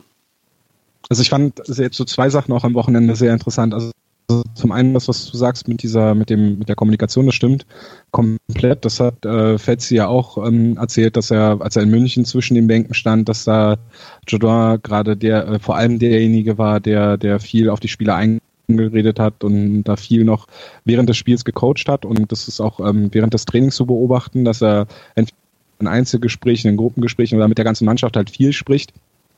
Was mir besonders aufgefallen ist, ist beim bei der Spielweise, dass er da halt immer wieder gesagt hat, uh, you gotta be patient, also du musst geduldig sein, wir wollen geduldig spielen, hat dann Situationen üben lassen, wo, wo, wo halt gerade mit Geduld die Scheibe in die gegnerische Zone gebracht werden sollte, wo dann halt auch der Pass nach hinten halt einfach mal gespielt werden musste, was äh, ich glaube im deutschen Eishockey nicht so ganz die übliche Spielweise ist. Ähm, und dann war im Spiel am Sonntag gegen Brno in einer Situation haben die Eisbären 5 auf 3 Unterzahl gespielt ähm, und ich schaue so runter aufs Eis und dann sehe ich so Aubry und Nöbels im Sturm und in der Verteidigung ähm, steht Dupont. Und dann denke ich mir so, welcher, welcher Trainer spielt denn mit, mit zwei Stürmern in einer 5 gegen 3 Unterzahl? Mhm. Und mhm. dann, dann wechseln die und dann kommen ähm, Shepard und ein anderer Stürmer und ein anderer Verteidiger aus Eis. Und ich denke mir, haben die das, ist es jetzt, sind die zu blöd, da ordentlich zu wechseln, weil, oder äh, machen die das, weil, weil, weil die eine Strafe gleich abläuft? Dann habe ich ihn danach darauf angesprochen und ähm, er wirkte sehr überrascht, dass das überhaupt jemandem aufgefallen ist. Ähm, und hatte dann gesagt, dass er das mag, ähm, in der Art und Weise in Unterzahl zu spielen. Er ist der Meinung, dass, dass sein Penalty Kill dadurch äh, flexibler wird und ähm, das war kein, war kein Experiment, er macht das halt so. Mit zwei Stürmern und einem Verteidiger spielen äh, in Unterzahl. Und mir war das so, ich habe das bisher so noch nie gesehen. Also bei doppelter Unterzahl ähm, war mir komplett neu, fand ich spannend. Ähm, das sind so die, die kleinen Details, glaube ich, die es dann, die vielleicht dann auch den Unterschied ausmachen können. Vielleicht auch nicht, vielleicht ist es auch einfach nur eine Spielerei, die halt in dem Fall gut funktioniert oder gut funktioniert hat, weil das war erfolgreich in, in, in dem Spiel. Ähm, und am Ende kräht da kein Hahn nach. Aber ja, das sind so, so die kleinen Sachen. Und zu ähm, Thomas Reiche kann ich noch sagen, Lukas Reiche spielt auch im Nachwuchs der Eisbären. Haben sie nämlich, äh, die haben beide zusammengeholt. Und Lukas Reiche gilt ja noch als das äh, etwas größere Talent sogar. Ähm, Tom, bevor wir jetzt hier in, in einem Mannheim-Podcast noch anfangen, die Eisbären interessant, spannend, innovativ zu finden, Gleich sind sie deutscher Meister. Würgen, wir es an der Stelle mal dringend ab. Nein, du schaffst es jedes Jahr wirklich, dass ich spannend finde, die Eisbären zu sehen, sie mir anzugucken. Und dieses Jahr freue ich mich wirklich dann besonders drauf. Hat ja im Vorfeld schon einiges gelesen. Das war ein ziemlich weiter, aber hochspannender und hochinteressanter Ritt durch die Eisbären an der Stelle. Freue mich da wirklich drauf. Jetzt mal ohne Irren. Äh, wir haben noch ein Team, müssen wir darüber noch reden? So am Rande. ihr, was die Am können? Rande. Wissen wir alle, was sie können und was sie nicht können, Feierabend. Nein, es gibt da noch so ein Team namens EHC München, habe ich gelernt, Günther heißen die. Richtig, Ähm, genau, ja. Mhm. Die haben so Ohne einen Nachwuchsspieler namens Matt. Station verpflichtet. Ähm, aber Mhm. meine, ich, ich habe es bei Nürnberg schon gesagt und ich würde München als schwächer ansehen als letztes Jahr, einfach aufgrund, also wie soll ich sagen, O'Coin in der Form der Hauptrunde, pff, wie kriegt man den ersetzt, wenn der aufhört? Ein Kahun, wie kriegt man den ersetzt? Ich, ich sehe das nicht. Also das sind so, das sind so vielleicht zwei Spieler vom anderen Stern, die die DL für mich letztes Jahr geprägt und dominiert haben. Und wenn die halt nicht mehr da sind, dann kannst du natürlich Qualität ersetzen. Aber dieses, dieses Extra, was sie dir geben, vielleicht nicht. Und deshalb sehe ich München einfach nicht ganz auf dem Niveau, also immer noch auf Top-Niveau natürlich, ganz klar, aber nicht mehr ganz auf dem Niveau vom letzten Jahr. Würde ich dir so beipflichten. Ähm, München ist, ähm, ist gut, aber auf eine andere Art gut. Es ist ein konventionelles Gutsein mit, mit vielen geradlinigen Spielern. Ja, die sind voriges Jahr auch mit sechs Ausländerlizenzen in die Saison gegangen. Jetzt haben sie schon neun verschossen, eben einfach, weil sie auch äh, natürlich äh, das Scoring-Konto auffangen mussten von Leuten wie Masek und, und Pinisotto, die halt nicht auf einer Ausländerposition gespielt haben. Äh, Kahun ist eins zu eins nicht zu ersetzen. Also Mark Vokes wird wohl diese Position in dem Sturm einnehmen. Aber ähm, der Mats Christensen, der da spielt, hat jetzt schon auf die äh, Rolle von, von Vokes angesprochen, gesagt, ja, ob er jetzt der neue Kahun ist. Äh, Kahun war ein Spieler, der über den anderen stand in der, in der Liga. Also so eine Art Spieler gab es nicht. Ähm, es hat sich ein sehr geradliniger neuer Block entwickelt mit Trevor Parks, Justin Schuck und, und John Mitchell. Das ist natürlich jetzt einmal als dritte Reihe nur Ansage und gut, äh, Matt Station oder ich habe ihn äh, bisher eigentlich noch so eher unentschlossen äh, Stajan äh, ausgesprochen. Bei NHL glaube ich, auch 16 auf der Xbox hieß er bei mir mit Station, deshalb. Okay, gut, ja. Ich glaube, ich habe 13 äh, glaub, gelesen zu haben, er hätte irgendwie europäische, jugoslawische Wurzeln, also slawische Wurzeln irgendwie so, ja. Tom, weißt du das Ähm, auf Anhieb? Wie bitte, sorry? Matt Station oder Matt Stajan? Also ich habe ihn, ich glaube, auf der Xbox einen klassischen sogar, NHL 13 oder so, noch mit Matt Station bei den Leafs gehabt. Ich bin da, glaube ich, der falsche Ansprechpartner. Dadurch, dass ich halt äh, so viel NHL schaue, kenne ich halt dann auch immer nur die englische Aussprache. Ich spreche auch äh, regelmäßig die ganzen Schweden immer mit dem aus, wie ich es halt regelmäßig dann in den Übertragungen höre. Landquist und, Und, Grabner, der Ösi. Ja, richtig. Ähm, deswegen ist es, Okay. äh, würde ich auch Matt Stajan sagen, ja. Aber egal, Günther, Entschuldigung. Mhm. Man wird ihn fragen, wie er, äh, Ja. wie er sich dann spricht und er wird sich, er wird sich über die Frage wundern. Ja. Gut, ein, ein Spieler mit, mit über 1000 NHL-Spielen abwarten. Also man hat ähm, ja wirklich mit NHL-Größen, hat man Erfahrungen in, in, in beide Richtungen gemacht. Ja, also ähm, kommt darauf an, welchem äh, Gesundheits- und, und Fitnesszustand kommen die. Also wenn ich denke, äh, äh, Danny Hitley in Nürnberg, das war ja schon eigentlich eher so Belustigung, weil der halt äh, zwar noch immer nur diese Scoring-Fähigkeit hatte, aber halt äh, im, im Grunde läuferisch so am Ende war durch seine diversen Knieverletzungen, dass der nur noch ein Tempo gehen konnte und im Grunde seine Mitspieler ihn irgendwie im Überzahlspiel an den, an den linken Pfosten schieben mussten, damit er da dann seine Kelle hinhält. Äh, ist immer schwer zu sagen, von der NHL-Karriere auf das äh, dann rückzuschließen, was in der DL sein wird. Ähm, Tatsache ist, dass der ähm, bis zuletzt Stammspieler war in Calgary. Tatsache ist auch, dass natürlich seine Rolle im Team jetzt nicht mehr die tragende war. Der hat zuletzt zwischen 10 und 11 Minuten äh, Eiszeit gehabt. Äh, er war jetzt auch unrestricted free agent, hatte im Grunde ja die freie Auswahl auf dem Markt und offensichtlich hat er halt ähm, oder sein Agent dann im, im nordamerikanischen Top-Profi-Eishockey äh, nicht mehr was Adäquates gefunden. Er hat ja immer so meistens um die drei Millionen verdient. Äh, da hat er natürlich dann auch gewisse Ansprüche. Ist vielleicht dann auch schon schwieriger als älterer Spieler bei den Gehaltsbeschränkungen, die es da für die Teams gibt. Und so einer kommt dann halt nach Europa. Jetzt müssen wir natürlich wissen, war da die Bestrebung da, vielleicht in der KHL unterzukommen oder eher in der Schweiz. Äh, also man weiß momentan noch ähm, ein bisschen zu wenig über, über den Spieler aktuell, um da jetzt wirklich in eine absolute Euphorie äh, auszubrechen, was für ein großer Mann da verpflichtet worden ist.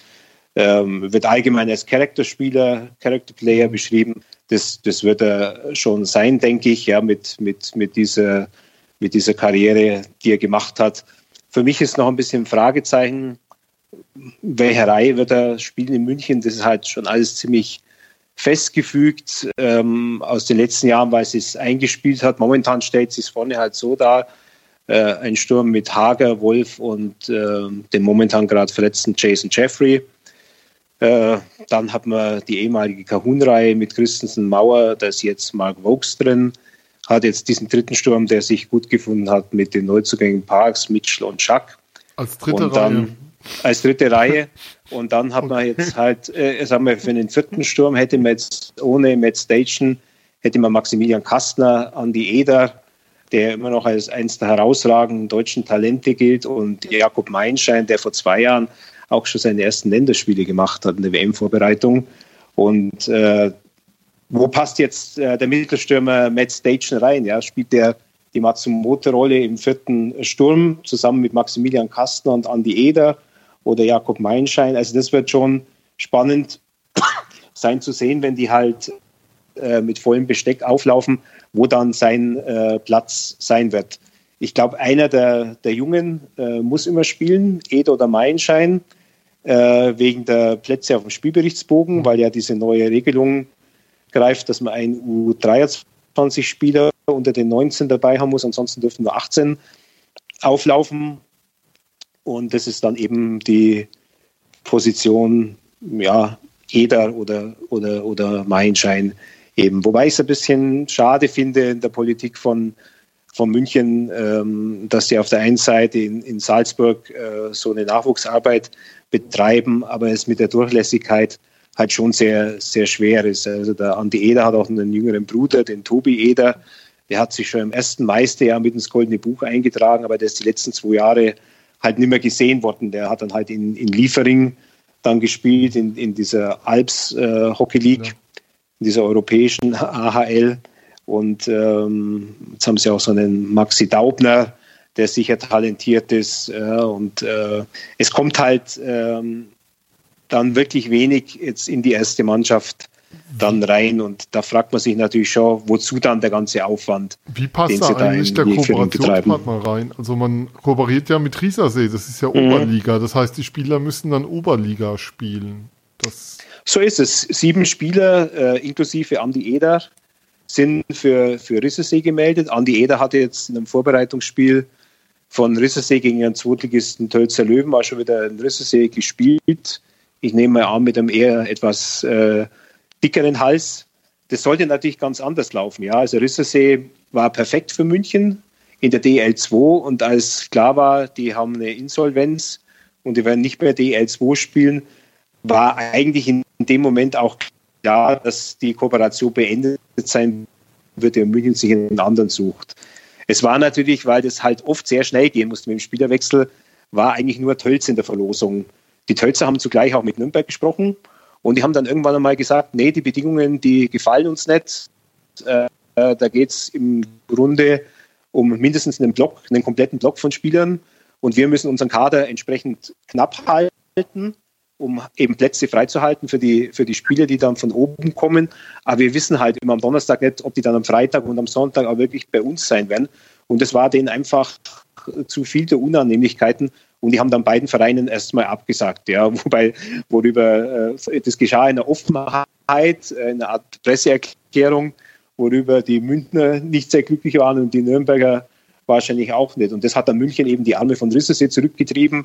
Und man redet sich das jetzt natürlich schön. Ja, das Rissersee äh, ist jetzt ein wahrscheinlich durchschnittlicher Oberligist Interessant ist, die dürfen ja auch keine Playoffs zur DL2 spielen. Das ist äh, mhm. eine Bedingung bei der Planinsolvenz. Ne? Die müssen in die Abstiegsrunde, ja.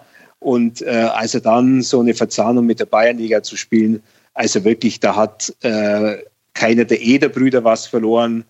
Äh, vielleicht der, der, Torwart Fiesinger, der als Nummer 1 in Rissersee eingeplant ist, aber auch jetzt so ein Emil Quas, äh, Maxi Daubner, äh, Dominik Keisler. Äh, wie, wie, lange willst du, willst du die Leute noch da unten rumlaufen lassen? Also da bringst du es nicht voran. Da fände ich es halt konsequenter, so diese Kategorie Eder, Meilenschein, dann mal halt innerhalb der DEL ein Jahr lang äh, herzuleihen, dass sie in der Mannschaft einmal eine bessere Rolle spielen. Äh, der Andi Eder spielt halt vierter Sturm in München und in Rissersee, da habe ich in, in einem der Finalspiele gegen Bietigheim gesehen, da dachte ich mir, wer ist denn der Spieler? Irgendwie kommt er mir bekannt vor, aber er ist ganz anders. Was ist denn das für ein Zauberer? Und dann dachte ich mir, hey, in München ist das der Arbeiter im vierten Sturm und hier zockt er aber in der ersten Reihe auf. Also was er in München spielt, das entspricht da nicht seinen Fähigkeiten. Äh, da müsste Jackson halt mal den Mut haben und sagen, die Kahun-Stelle im zweiten Sturm, die gebe ich dem Eder, so wie ich halt den Kahun auch einmal dann reingeworfen habe, als er ein junger Spieler war. Und äh, aber das, das geschieht halt nicht in München, weil halt äh, Don Jackson auf, immer auf den Tageserfolg achtet. Er ist, er ist ein Trainer, der sich rein am Erfolg messen lässt. Er ist nicht der große Entwickler. Es hat auch sehr lange gedauert, bis er sich da überzeugen hat lassen, dass er den Dominik Kahun fördern muss. Also da war er sehr verschlossen am Anfang. Und das finde ich eben, eben schade und äh, der Entwicklung äh, letztlich nicht so förderlich, wie das Modell ja vorgibt zu sein, das äh, Red Bull da betreibt. Eine Frage hat uns zu München tatsächlich erreicht. Wir haben heute Werbung für die Sendung gemacht und es kam die Frage auf, beziehungsweise es hält sich immer wieder als Gerücht.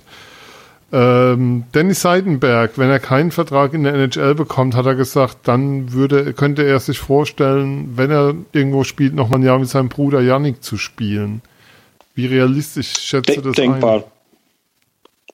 Ist, ist mit Sicherheit äh, denkbar ihn da praktisch als Attraktion, auch als Namen äh, für die Leute zu holen. Und ähm, ist immer so in München in der Abwehr hat man so, so, so leichte Bedenken. Also mir geht es einmal so, jedes Jahr schaue ich da so die Liste durch und denke mir, ja, so super toll ist es, ist es nicht. Das sind andere Mannschaften wahrscheinlich besser besser aufgestellt und mh, mm, auch die Tatsache, dass sie zum Beispiel den Kies Oli behalten haben, hat mich völlig überrascht, weil das halt ein reiner, äh, ein sehr eindimensionaler Verteidiger ist, der in dieses Spiel von, von München ja gar nicht so besonders äh, äh, reinpasst. Also möglich, möglich ist es. Ich glaube, die oberste Priorität, Priorität von Dennis Seidenberg ist schon nochmal irgendwo einen NHL-Vertrag äh, zu kriegen nochmal für ein Jahr. Aber natürlich jetzt äh, die letzte Zeit ist nicht mehr gut für ihn gelaufen. Er war halt auch häufig verletzt und äh, dieses doch schon höhere Alter. Also ich glaube, dass, dass es da halt wirklich schwierig sein wird für ihn, da noch was zu finden. Und dann ist eben seine Option aufhören oder, oder eben, eben München mit, mit dem Yannick. Also zumindest Yannicks Wunsch ist es, das hat er schon mal offen formuliert, zusammen mit seinem Bruder nochmal zu spielen, und zwar nicht in Schwenningen, sondern eher in München, wo es dann halt noch anderes Geld zu verdienen gibt. Da könnten ja die Gotts noch mitspielen in Schwenningen. Einmal ich sage mal, mit Gotts ja, und Falkenbergs, bitte. Sag mal, auszuschließen ist es nicht. Innerhalb der Liga war ja eigentlich eher Verwunderung, dass äh, dieser Deal noch nicht über die Bühne gegangen ist im Sommer. Okay. Schauen wir mal. Dann hätten sie einen Stanley Cup-Sieger, einen tausendmaligen NHL-Spieler, AHL-Rekordspieler. Also da hätten sie natürlich schon eine sehr illustre Truppe beieinander. Bei, bei Dennis Seidenberg würde ich noch hinzufügen, dass man da natürlich im Hinterkopf haben muss, dass sein kompletter Lebensmittelpunkt äh, in, in Nordamerika ist. In Amerika, ist. ja. Und, also, ähm, ja. ist glaube, auch so, dass Yannick im Sommer auch über äh, rüber fliegt und bei Dennis, äh, der da so einen privaten Fitnesstrainer hat, bei dem dann auch immer trainiert und dass er Saisonvorbereitung macht. Genau, und jetzt, wo ähm, Dennis in New York gespielt hat, ähm, die Familie blieb ja trotzdem in Boston. Das ist ja dann auch nicht äh, so der große Weg, sage ich mal. Ähm, da kann man ja schnell hin und her reisen zwischen Boston und New York. Ähm, also, glaube ich, ich glaube eher, dass da die Zeichen eher auf Karriereende hindeuten, wenn er nicht, sag ich mal, in diesem Großraum New York Hm. äh, irgendwie noch, noch einen Vertrag bekommt für ein Jahr. Gucken wir mal. Ähm, Leute, wir sind, wir haben fast zweieinhalb Stunden auf der Uhr. Wir können mal eine Live-Zeit angeben für die, die noch hören. Es ist 0 Uhr 35, Mittwochmorgen, 5.9. Hat noch jemand was zu sagen, was noch nicht gesagt wurde zu einem Verein, zu seinem Verein? Am Samstag erscheint der erste Hauptstadt-Eishockey-Podcast. Oh, sehr schön. Siehst du? Toll. Wer das, äh, wer bis hierhin gehört hat, äh, hat jetzt Exklusivinformationen. also so exklusiv sind sie nicht, weil wir haben das schon überall, äh, wir haben schon überall drüber gesprochen. Aber ja, ähm, Sehr wir schön. müssen auch, also wir sind, glaube ich, die letzten, die noch keinen Podcast haben. Welcome to the family. Heißt Ja. es dann. Sehr schön. Dann Ja. ist das doch eine schöne Nachricht, mit der wir die Sendung beschließen können. Die große DL-Vorschau hier bei Eiszeit FM. Ich mache nochmal kurz Werbung für unsere Social-Media-Kanäle. At Eiszeit-FM bei Twitter. Auf Facebook, facebook.com slash EiszeitFM. Hinterlasst uns ein Like. Wir haben erstaunlicherweise mehr Abonnenten als Likes auf der Seite. Leute, Likes helfen uns Sichtbarkeit zu generieren. Bitte, bitte, gebt euch einen Ruck. Ähm, Instagram, da sind wir, glaube ich, noch relativ nackt. Eiszeit-FM, das wird sich hoffentlich zur Saison ändern. Ihr könnt uns abonnieren im Podcatcher eurer Wahl, habt das hoffentlich schon getan. Findet uns auf www.eiszeit.fm. Und ihr könnt uns eine E-Mail schreiben, das wird sogar ab und zu auch getan. eiszeitfm at gmail.com. Wir sehen uns am Freitag in der SAP Arena zum, zum Test gegen die Löwen Frankfurt, dem einzigen Spiel in Mannheim der Adler unter Pavel Groß. Ansonsten während der Saison hören wir uns wieder, beziehungsweise hören uns nächste Woche wahrscheinlich schon wieder. Wenn wir auf die Adler vorausschauen, ein riesen, riesen Dank geht an die Runde, die sich zu so später Stunde hier eingefunden hat. Stefan, lieben Dank nach Iserlohn.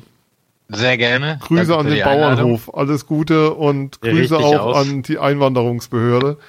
Ähm, die anderen DEL-Vereine sind da zu groß. Deutsche Ei was, ich hatte mal getwittert, ähm, niemand hat mehr fürs deutsche Eishockey getan als die, als das Kreisamt in Iserlohn und Bremerhaven oder irgendwie sowas. So sieht das aus, so sieht das aus. Da ist ein Stück Wahrheit. dran. Tom, äh, viel Erfolg euch bei der ersten Sendung natürlich dann am Samstag. Hauptstadt-eishockey.com ist der Blog und da wird auch der Podcast stattfinden oder? Äh, ja, und geplant ist es, dass der ähm, Podcast auf iTunes und äh, Spotify erscheinen wird tatsächlich. Sehr schön. Wir haben uns gegen Spotify entschieden. Da verweise ich aber auf die letzte Sendung. Und natürlich auch zu hören bei den Hockey Buddies weiterhin mit dem Kollegen Christoph Fetzer. Ähm, soll vermehrt stattfinden in der Saison, wurde mir gesagt. Und ein riesen, riesen Dank an Günther Klein. Günther, ich glaube, wir könnten bis morgen früh um fünf noch hier sitzen und es gibt immer noch was zu erzählen. Vielen Dank für die Einblicke, die Erzählungen. Danke, dass du dabei warst.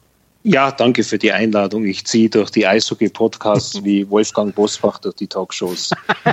Sehr gut. aber, aber überall als Ehrengast und überall gern genommen und ähm, gerne, gerne wieder. Ähm, Aber Günther, ich habe letzte Woche gesehen, der war ja auch als Ersatz irgendwo da, irgendwo da mal, irgendwo, wo es Ja, ja, das bei, bei. Sandra Maischberger. Ja, ja, da ist er dann eingesprungen oder so. ja, ja, ja, ja.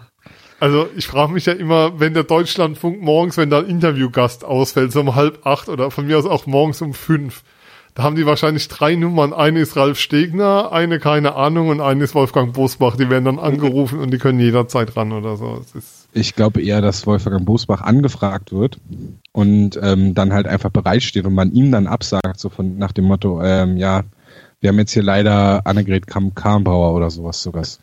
Ich glaube Aber- eher so rum läuft das. der wohnt doch in den Studios. Herzlich willkommen bei Wolfgang Bosbach mit wechselnden Gästen und einem neuen Moderator. Und hat zu allen, allen Themengebieten eine Meinung. Das ist ja auch mal, ne? Was, was wir hier mal- schon mal machen an der Stelle, Günther, du, du kriegst hier mit eine offizielle Einladung direkt on air. 25 Jahre DEL, eine Sondersendung zum Jubiläum, aber da reden wir dann nochmal in Ruhe drüber. Genau, da legen wir dann mal richtig los. Ich bedanke mich bei allen fürs Zuhören, bei den besten Gästen der Welt. Wir hoffen, ihr geht jetzt top vorbereitet in die neue Saison. Eiszeit FM weiterhin hören. Wir halten euch natürlich zu den Adlern, aber auch zu All Things Hockey auf dem Laufenden. Danke, Flo, natürlich auch an dich, um Gottes Willen. Wie konnte ich dich jetzt vergessen? Mit dir rede ich nie wieder. Ja, das wäre, das ist mein eigentliches Ziel. Ich bin Sven, wir sind Eiszeit FM und wir sind raus. Bis zum nächsten Mal. Tschüss.